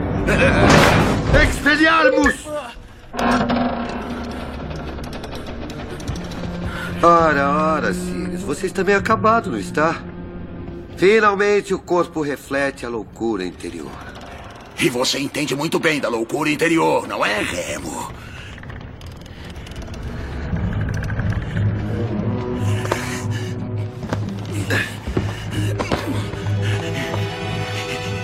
Eu achei. Ele está aqui. Eu entendi. Vamos matá-lo. Não!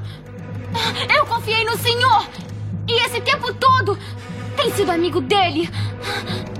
Ele é um lobisomem! Por isso ele não tem dado aula. Há quanto tempo você sabe? Desde que o professor Snape pediu a redação. É, Hermione, das bruxas da sua idade, você é a mais inteligente que eu já conheci. Ah, chega de conversa, Remo! Anda, vamos matá-lo! Espere! Eu já esperei muito! Doze anos de espera! Em Azkaban! O melhor filme. Ih, será? Eu ia concordo. perguntar isso pra vocês. Se vocês também acham que é o melhor filme. Mas eu acho que é uma. Tem muito de.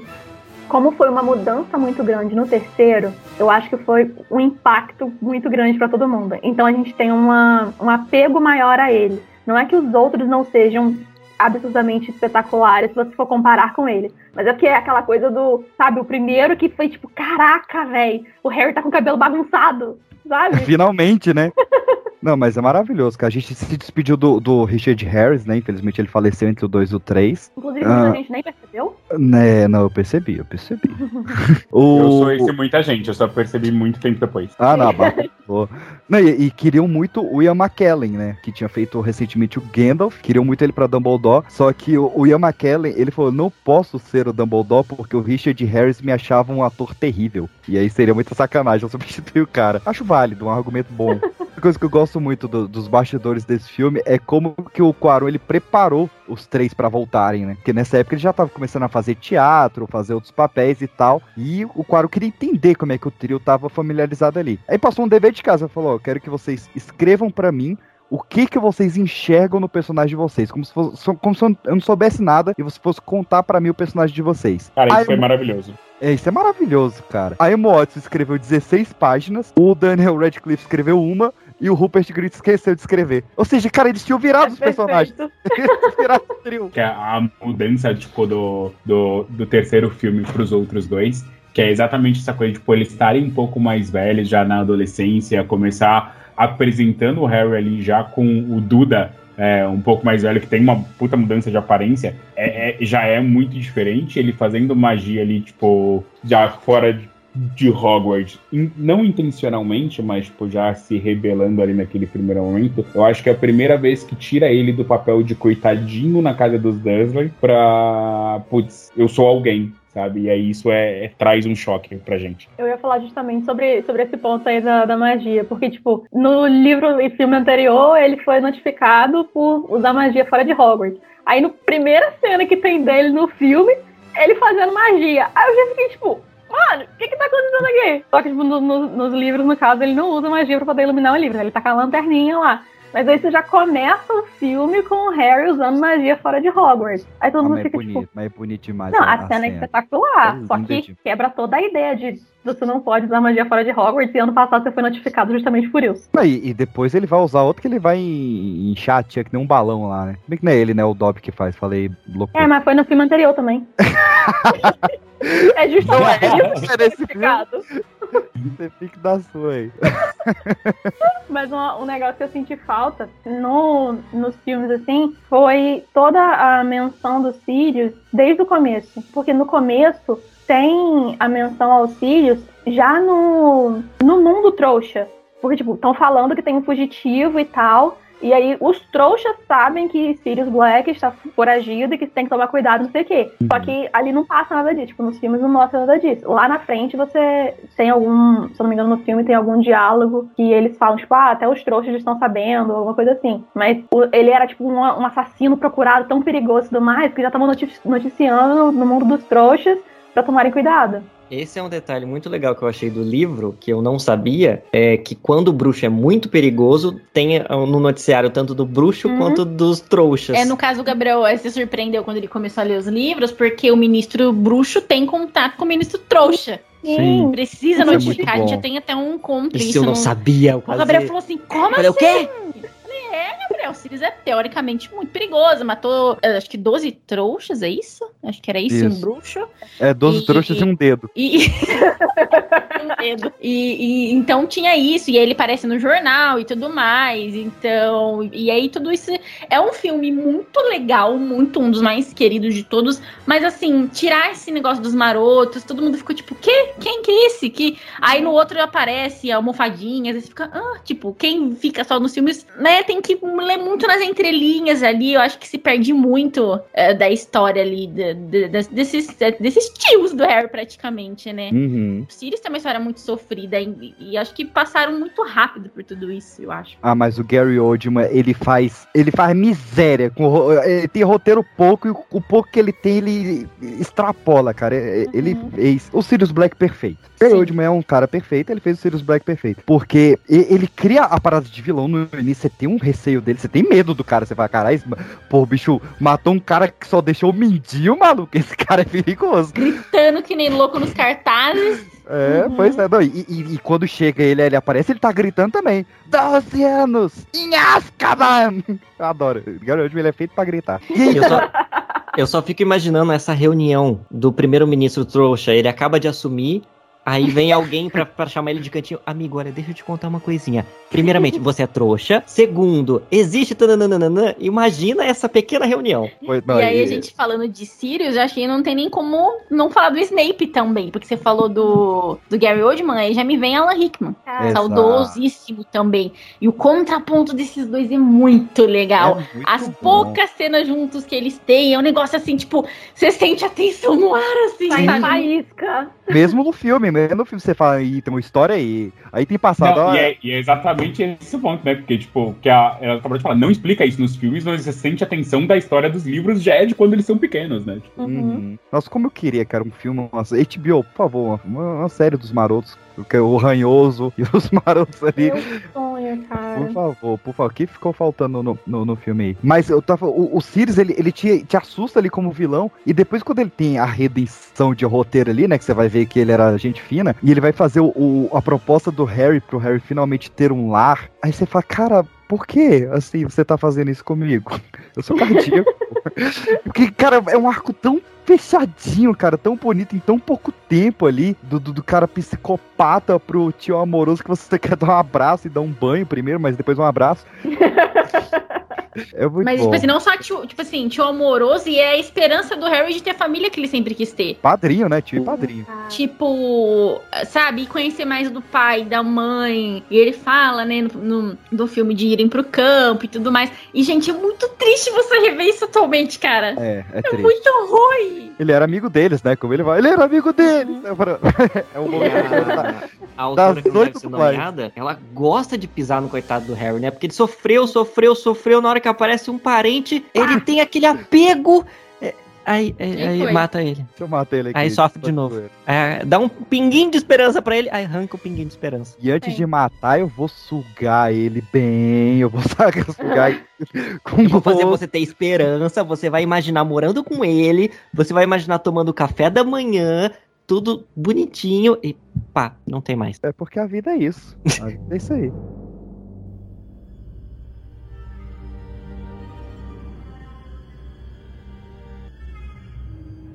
Expelliarmus!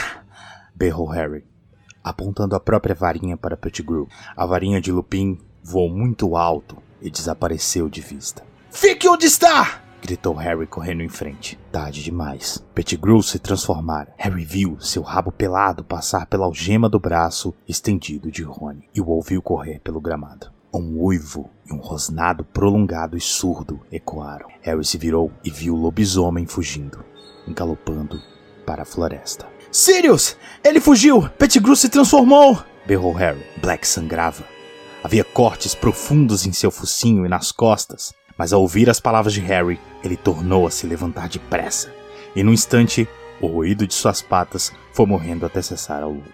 Harry e Hermione correram para Ron. Que foi que Pettigrew fez com ele? sussurrou Hermione. Os olhos de Ron estavam apenas semicerrados. A boca frouxa e aberta, sem dúvida, estava vivo. Eles o ouviam respirar, mas não parecia reconhecer os amigos. Não sei. Harry olhou desesperado para os lados. Black e Lupin, os dois tinham se ido. Não havia mais nenhum adulto em sua companhia, exceto Snape, que ainda flutuava inconsciente no ar. É melhor levarmos os dois para o castelo e contarmos a alguém, disse Harry, afastando os cabelos dos olhos, tentando pensar direito. Vamos! Mas então, para além do seu campo de visão, eles ouviram latidos, um ganido, um cachorro em sofrimento. Sirius, murmurou Harry, olhando para o escuro.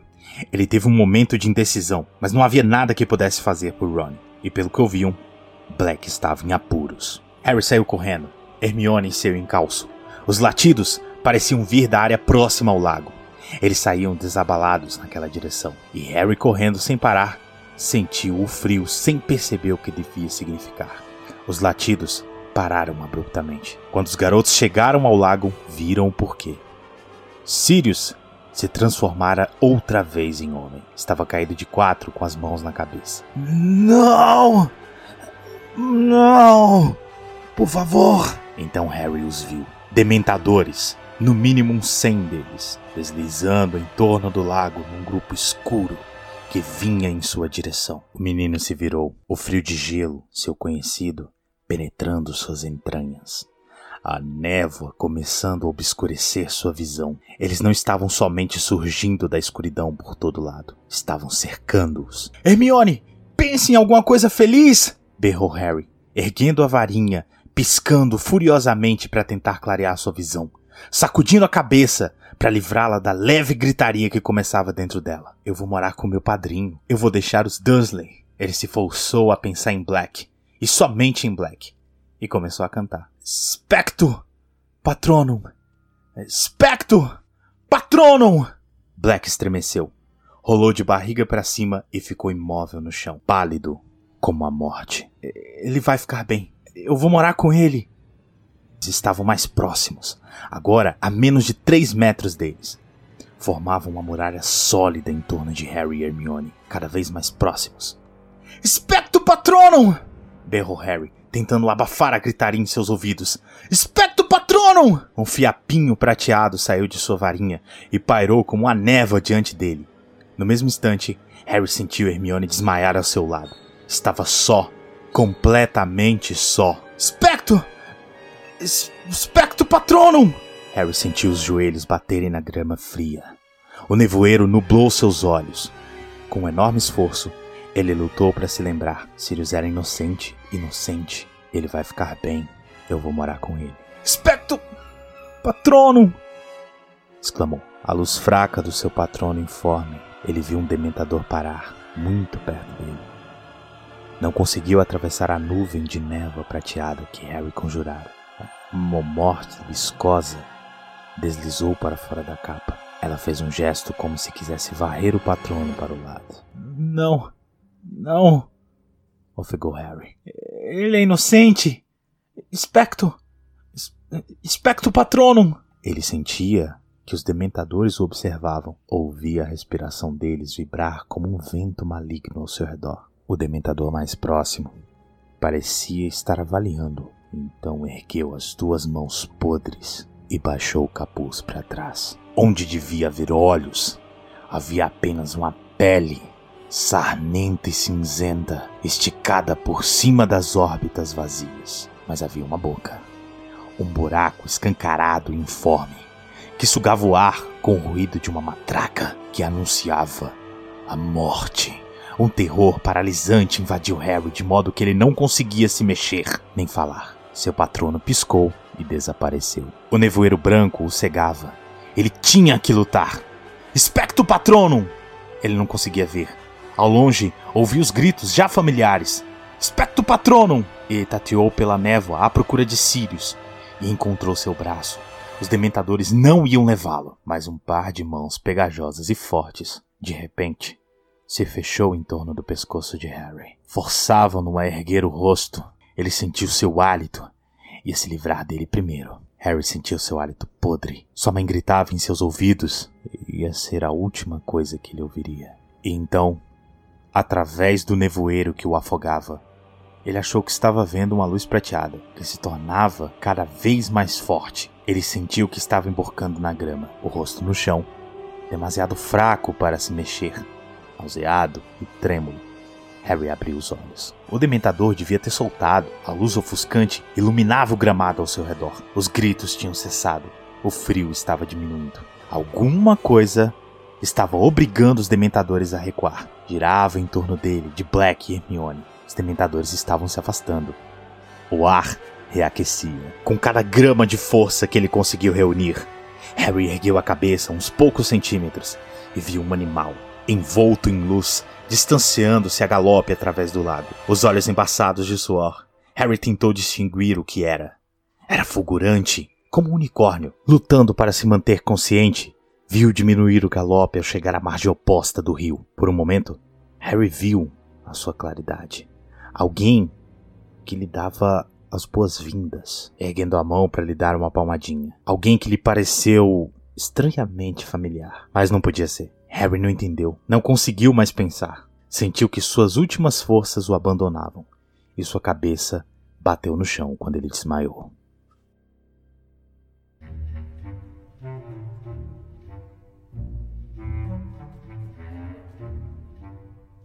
Esse filme no cinema? Não, só vi a partir do Cálice no cinema. Ah, tá. Nossa, gente, eu lembro que, que esse filme, eu acho que se não me engano, ainda peguei na época do intervalo. Meu Deus. No cinema de Intervalo vocês. no cinema? Porque assim, aqui, Aqui não tinha, não. nós aqui moramos não tinha, em não. Bauru, que é interior de Ainda São tinha Paulo. intervalo nessa época. Tinha um cinema Não. aqui que fazia o quê? O filme tinha duas horas. Quando dava uma hora de filme, o filme parava pra você poder ir no banheiro, comprar pipoca, alguma coisa e voltava do intervalo. Então é, até não, esse aqui sempre foi filme diretão. ainda tinha esse eu lembro. Intervalo. Esse intervalo ele começou a morrer nas capitais com Titanic. Titanic foi o último grande filme a ter intervalo Gente, nossa, obrigatório. aqui Durou no bastante interior aqui. durou muito tempo, uns 3, 4 anos pra frente. É, não, grandes capitais, grandes capitais. Já que a gente tá puxando os marotos, o melhor deles, né? Remo Lupin. Eu, eu, eu acho muito curioso que essa galera, ela nasceu amaldiçoada, né? Porque o nome do cara é Remo, que é o construtor de Roma que mamou na loba, e Lupin, que, que vem de, de, de lua também, né? E aí, coincidentemente, ele virou lobisomem, ó. Que coincidência. Ah, Gente, uhum. a história do Remo é muito triste também. Vamos combinar, né? Pra sempre, né? Porque. E por vacilo do pai dele, né? Que foi lá, arrumou treta com o Greyback, que a gente vai conhecer no futuro. Foi lá, ele criança, foi mordido pelo Greyback e, tipo assim, e calhou de estar numa lua cheia, né? Porque no universo do Harry Potter é assim, pra você tem que ser. O Gui, por exemplo, é o Gui, né? Ele é mordido, mas ele não vira lobisomem porque não, tá numa lua cheia. Né? Sim. Exato. Aí. Mas fica com a ele cicatriz se- bonita. se- é, ele tem cicatriz. Aí, se fosse uma lua cheia, ele teria se tornado lobisomem. E aí o- aconteceu isso com o Remo. E aí os pais dele criaram ele desde os quatro aninhos trancado. E então o Dumbledore veio até a casa dele, convidá-lo para ir para Hogwarts e explicar para os pais que ele ia arrumar uma estrutura, né? No caso a casa dos gritos, para ele poder estudar lá e realizar suas transformações. Então Dumbledore, melhor personagem, maravilhoso, icônico. Só não foi bom pro Harry, mas pro resto foi ótimo. Pois é. Não, ele era tipo o Charles Xavier do mundo bruxo, né? Tipo, ele pegava os mutantezinhos ali, ó, vamos, vamos unir vocês É, aqui. então- E o mais então- legal, cara, é que o, o Lupin, ele é apresentado, tipo assim, toma aqui um chocolatinho. Melhor É, ele- professor. Ele é mó propaganda da, da Hershey, esse cara, cara. Qualquer hora ele tem um chocolate. E vocês sabem essa história do chocolate? Eu sabia, eu tô tentando lembrar e tô Então, esquecendo. como, é, é, é, como você, aquela que não teve sido nomeada, ela passou por muita coisa, como né, que vocês comentarem no, no início do programa.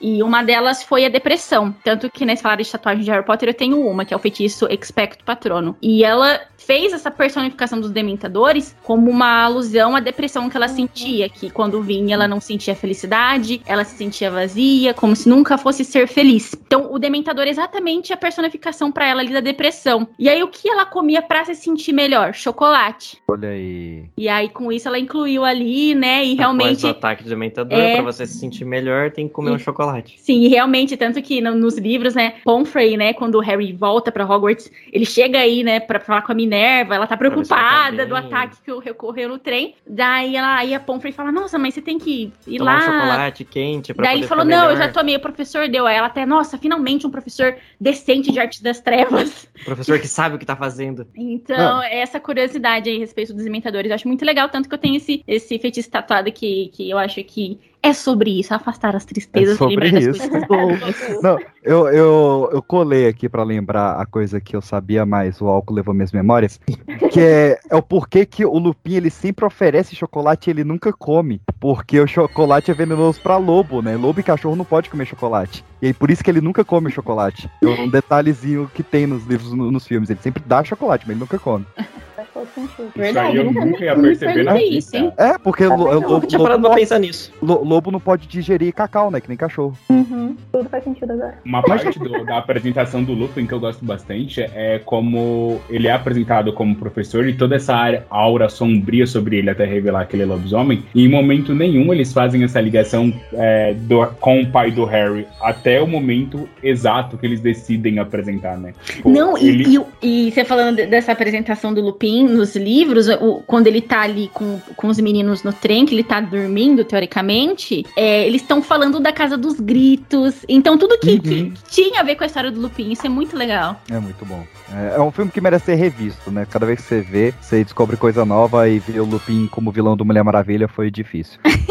Ah, uma curiosidade, que Nossa, se você- é, eu que eu não lembro exatamente a data, mas o, o- o tanto que o Ron, quando ele vê o Lupin lá na- no trem, ele fala, nossa, ele tá- será que ele tá vivo vivo, né? Parece que tá morto. Mas se você olhar no calendário, uma semana antes foi lua cheia. Ah, então ele tinha se verdade. transformado recentemente. Então ele tava todo baqueado, mais do que o normal. Ah, quem nunca, né? Quem, quem nunca passou por essa situação no metrô? Mas, e, e é legal ver a atenção da, da autora pra- até pra esses detalhes. É, ali ela já, já, já tinha um, preço, né, uma, uma pressão muito grande. Mas indo pro filme, cara, o filme, pra mim, ele teve duas soluções muito fodas, cara, que eu até passo do, do, do livro. Pra mim, esse é um que eu, eu acho o filme melhor do que o livro. Uma delas, que pra mim foi sensacional, foi o Bicuço. Eu achei Ele agora. incrível aquela galinha. Muito bom. Eu acho massa que eles deram uma, uma glamourizada lá em voar no hipogrifo, não sei o quê, porque nos livros é super desconfortável, o Harry achou uma bosta. Mas nos filmes, cara, nossa, todo mundo quer voar no hipogrifo, porque, sabe, tipo, o vento batendo nos cabelos, você passando pelo Lago Negro, não sei É, o ele, ele parece o Jack no Titanic, só faltou gritar eu sou o rei do mundo. Sim. Cara, ele já eu deu um uhul, e tá ótimo. Eu sou cadelinha de Dana Radcliffe voando no bicuço, gente. Maravilhoso. e eu, amo- eu dou muita risada até hoje na cena que eles estão ali na, na- pouco antes dele montar no bicuço, né? Que aí o Hagrid todo animadão. E aí, quem que vai querer montar? E aí o Harry fica de boa e todo mundo dá um passinho pra trás. E o olha, Harry, legal, hein? Muito bom, muito bom. Não, e esse, ó, ó, você falando agora, eu lembrei, tipo, eu achei um- uma sacada muito bacana e, uma- e a adaptação ficou maravilhosa, mas, tipo, de eles trazerem o Hagrid de guarda-caça pra professor, né? E a felicidade do Hagrid com isso, eu acho. Eu achei sensacional. É, eu, eu sinto mal falta disso, porque no livro tem muito isso, porque ele sempre ficava perguntando para os meninos, tipo, o que, que eles acharam e não sei o quê. E ele sempre estava muito preocupado com as aulas dele, de, de trazer os bichos. E, tipo assim, sempre tinha uns bichos, tipo, tinha um explosivo lá, um explosivinho, não sei o quê. E ele sempre queria ser, tipo, sabe, um bom professor. Cara, o Hagrid... Animais Fantásticos era pra ser sobre a vida do Hagrid, falei Sim. mesmo. Exato, exato. Ele- A matéria, pra ele era perfeita. É, não, ele, ele sabe muito mais do que Ed Redmayne. E a- acho que a cereja do bolo, né, depois de hipogrifo, de, de lobisomem, de, do, do, do Tribus, né, a gente não falou, manda ver nessa! É, eu adoro. muito bom lá. E de Pedro Pettigrew disso tudo, mas acho que a cereja no bolo, e o que sempre me cativa em qualquer livro, qualquer filme, por isso que todos os meus livros têm viagem no tempo, lógico. Cara, meu Viagem sonho era ter um vira-tempo. bem feita. Bem, não, muito bem feita, cara. Continuismo. A palavra Todo é mundo continuismo. saiu do cinema, terminou o seu livrinho e falou: Eu quero vir a tempo na minha mesa agora. Não que não funcione.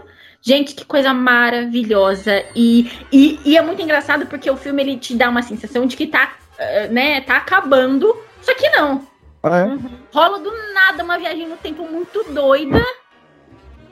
E, cara, e faz E todo que- sentido. Ai, maravilhoso. Só que é Não, legal. ele vai que você- explicando as pequenas coisas que vai acontecendo no meio do filme, que você ficava, como assim, porra? Da onde saiu isso? Como que eu Quem não é? percebi? Tipo, O Hermione tá vendo tanta aula, senhor. E é legal que você consegue entender o perigo que é mexer com isso. Uhum. Você fica com receio, você fica né? com receio por eles, com medo de acontecer alguma Alguém coisa. ver. Mas você consegue compreender o que tá acontecendo, sem ficar uma viagem no tempo que você fica perdido, não sabe onde começa e termina o que, que tá acontecendo.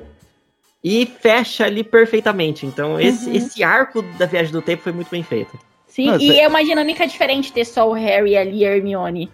Uhum. É que Uhum. o, o Rony tava com, com o bracinho molenga, né? O... E aí tem duas sutilezas nesse, nesse, nesse espaço da volta do tempo que me deixa muito tipo, cara, eles são fodas. Primeiro, o alvo falando pra Hermione, acho que três voltas bastarão. Aham. Tipo, pra mim é sensacional, tipo, ele demonstra que ele sabe sem dizer que ele sabe. É, e, óbvio, o reconhecimento do, do Sirius pra Hermione, falando, tipo, das bruxas da sua idade, você com certeza é a mais inteligente. Então, Uhum. tipo, é, é, eu acho que é alguma coisa que já marca a personagem dali pra frente, falando, mano, ela é foda pra caralho e já era. Fora aquele soco que ela deu na cara do Draco, né? Que foi de verdade, né? Ela Gente, socou que foi de Rampus. E fora que os pontos que o Harry ganhou ali, quando ele conjurou aquele patrono corpóreo difícil pra caramba, Exato. e acabou com, sei lá, 50 dementadores. E ele jurando que era o pai dele. Gente, aquela cena é muito Não, linda. é um e dá, patronão. dá um mistério de tristeza com esse cara, o que, que vai acontecer? E aí e era ele. É, é muito E o triste, desespero dele esperando, e aí, tipo, ele falando pra Hermione depois, né? Eu sabia que eu conseguiria, porque eu sabia que eu já tinha feito. Eu fiz, tipo, what? É, é muito bom, velho. É muito e é bom. legal esse, esse looping que você vê, porque quando você Esse tá looping. assistindo. quando você tá assistindo a linha normal, vamos dizer assim, a viagem já tá acontecendo, porque Uhum, ele, vai eles têm que pegando, tacar né? pedra neles mesmo, que te- ele tem que Por é defender bem ele feito, mesmo, né? então é muito doido. É, mas a- a- as cenas dele falando, tipo, eu vi meu pai, meu pai me salvou, e você fica tipo, não, Harry, não foi ele, não, Harry. Ele tá querendo dar essa droga aqui, deixa eu fazer isso logo. É porque quando ele, é, quando ele descobre que é ele, é, é realmente um mix de felicidade e tristeza, né? Você fica feliz por ele ter conseguido, por ele ter salvado o padrinho, mas você fica assim, tipo, porra, tinha a esperança do pai dele de alguma forma tá vivo, né? E não tá. Não vai rolar, porque em Harry Potter todo mundo sofre. É um eterno Naruto, Harry Potter, né? Porque ele só sofre e ele, se, e ele se torna o pai, né? Que nem o Naruto é confundido com o Minato às vezes, o Harry é confundido com o, o Thiago direto. E pelo menos uma justiça foi feita, né, gente? Que é o bicuço de volta à vida, né? Por favor. Como diria Dumbledore, duas por- vidas foram salvas hoje. Exatamente. Draco, nunca vou te perdoar por isso. Só Aquela galinha maldita. Aquele soco da Hermione foi muito bem dado. Gente, o cinema vibrou quando eu assisti. Não, a, a, a Emma Watson, é outra que vale um parênteses falar dela aqui, né, cara? Que ela veio se tornando a Hermione várias vezes. Ela várias vezes tentou largar o papel, só que ela falava que ela não conseguiria ver outra atriz fazendo no cinema. Eu também não, obrigado. E, e desde o início, né? Ela com, com 9 para 10 anos, é, o, o Chris Columbus e a equipe dele passaram de escola em escola fazendo o- os testes lá para procurar o elenco e foram na escola, eh, acho que ela era uma escola só feminina mesmo, pra tentar achar a- a Hermione. E todas as meninas tinham lido o livro, inclusive a Emma Watson, só que ela não quis fazer o teste. A, todas as meninas foram, menos ela, foi a única que não quis fazer o teste. E ela só fez o teste porque a professora falou que ia dar um ponto extra na matéria se ela fizesse o teste. e ela que passou. Então, tipo, desde o início, cara, ela tem uma personalidade forte demais. Enterro de hamster, socando Tom Felton, ela é sensacional. Embaixadora de Dione e os cacete.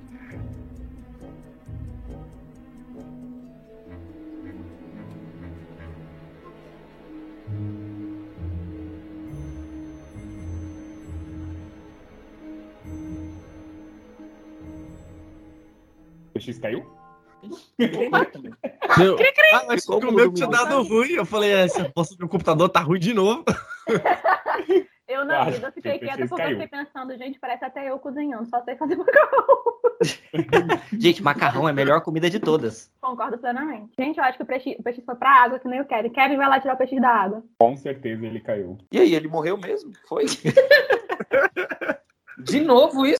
Ô, vai segurando aí, porque minha mãe foi tentar ligar os pisca-pisca, as luzes de Natal aqui, explodiu o modem da internet. Aí só o tempo de eu trocar aqui. Segura as pontas. Velho, eu tô aqui tentando imaginar como é que a mãe do peixe explodiu o modem, velho. Bruxaria. Magia. Ela, ela é o Simas Finnegan. Boa! Tentar levitar a pena e o que que deu, ó. Aguarda a próxima boa. Tem que ser boa. Essa do Voldemort foi boa. Ah, mas aí é difícil acertar todos, né? Você sabe que é. Vo- Você. Ah, isso é muito nada a ver. Você sabe que é um pontinho preto em Azkaban? Sirius Black. Aí. Respeita a gente também, né?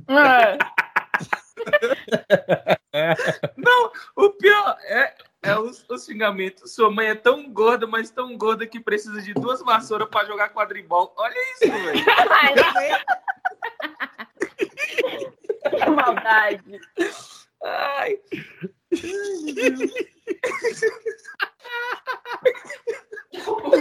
Gente, vocês estão rindo, mas.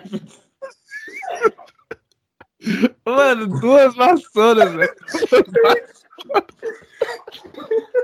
O pior de tudo, eu não sei se é Eu pior. já tinha escutado que sua mãe é tão gorda, tão gorda que ela voa num aspirador. Agora, das duas aqui.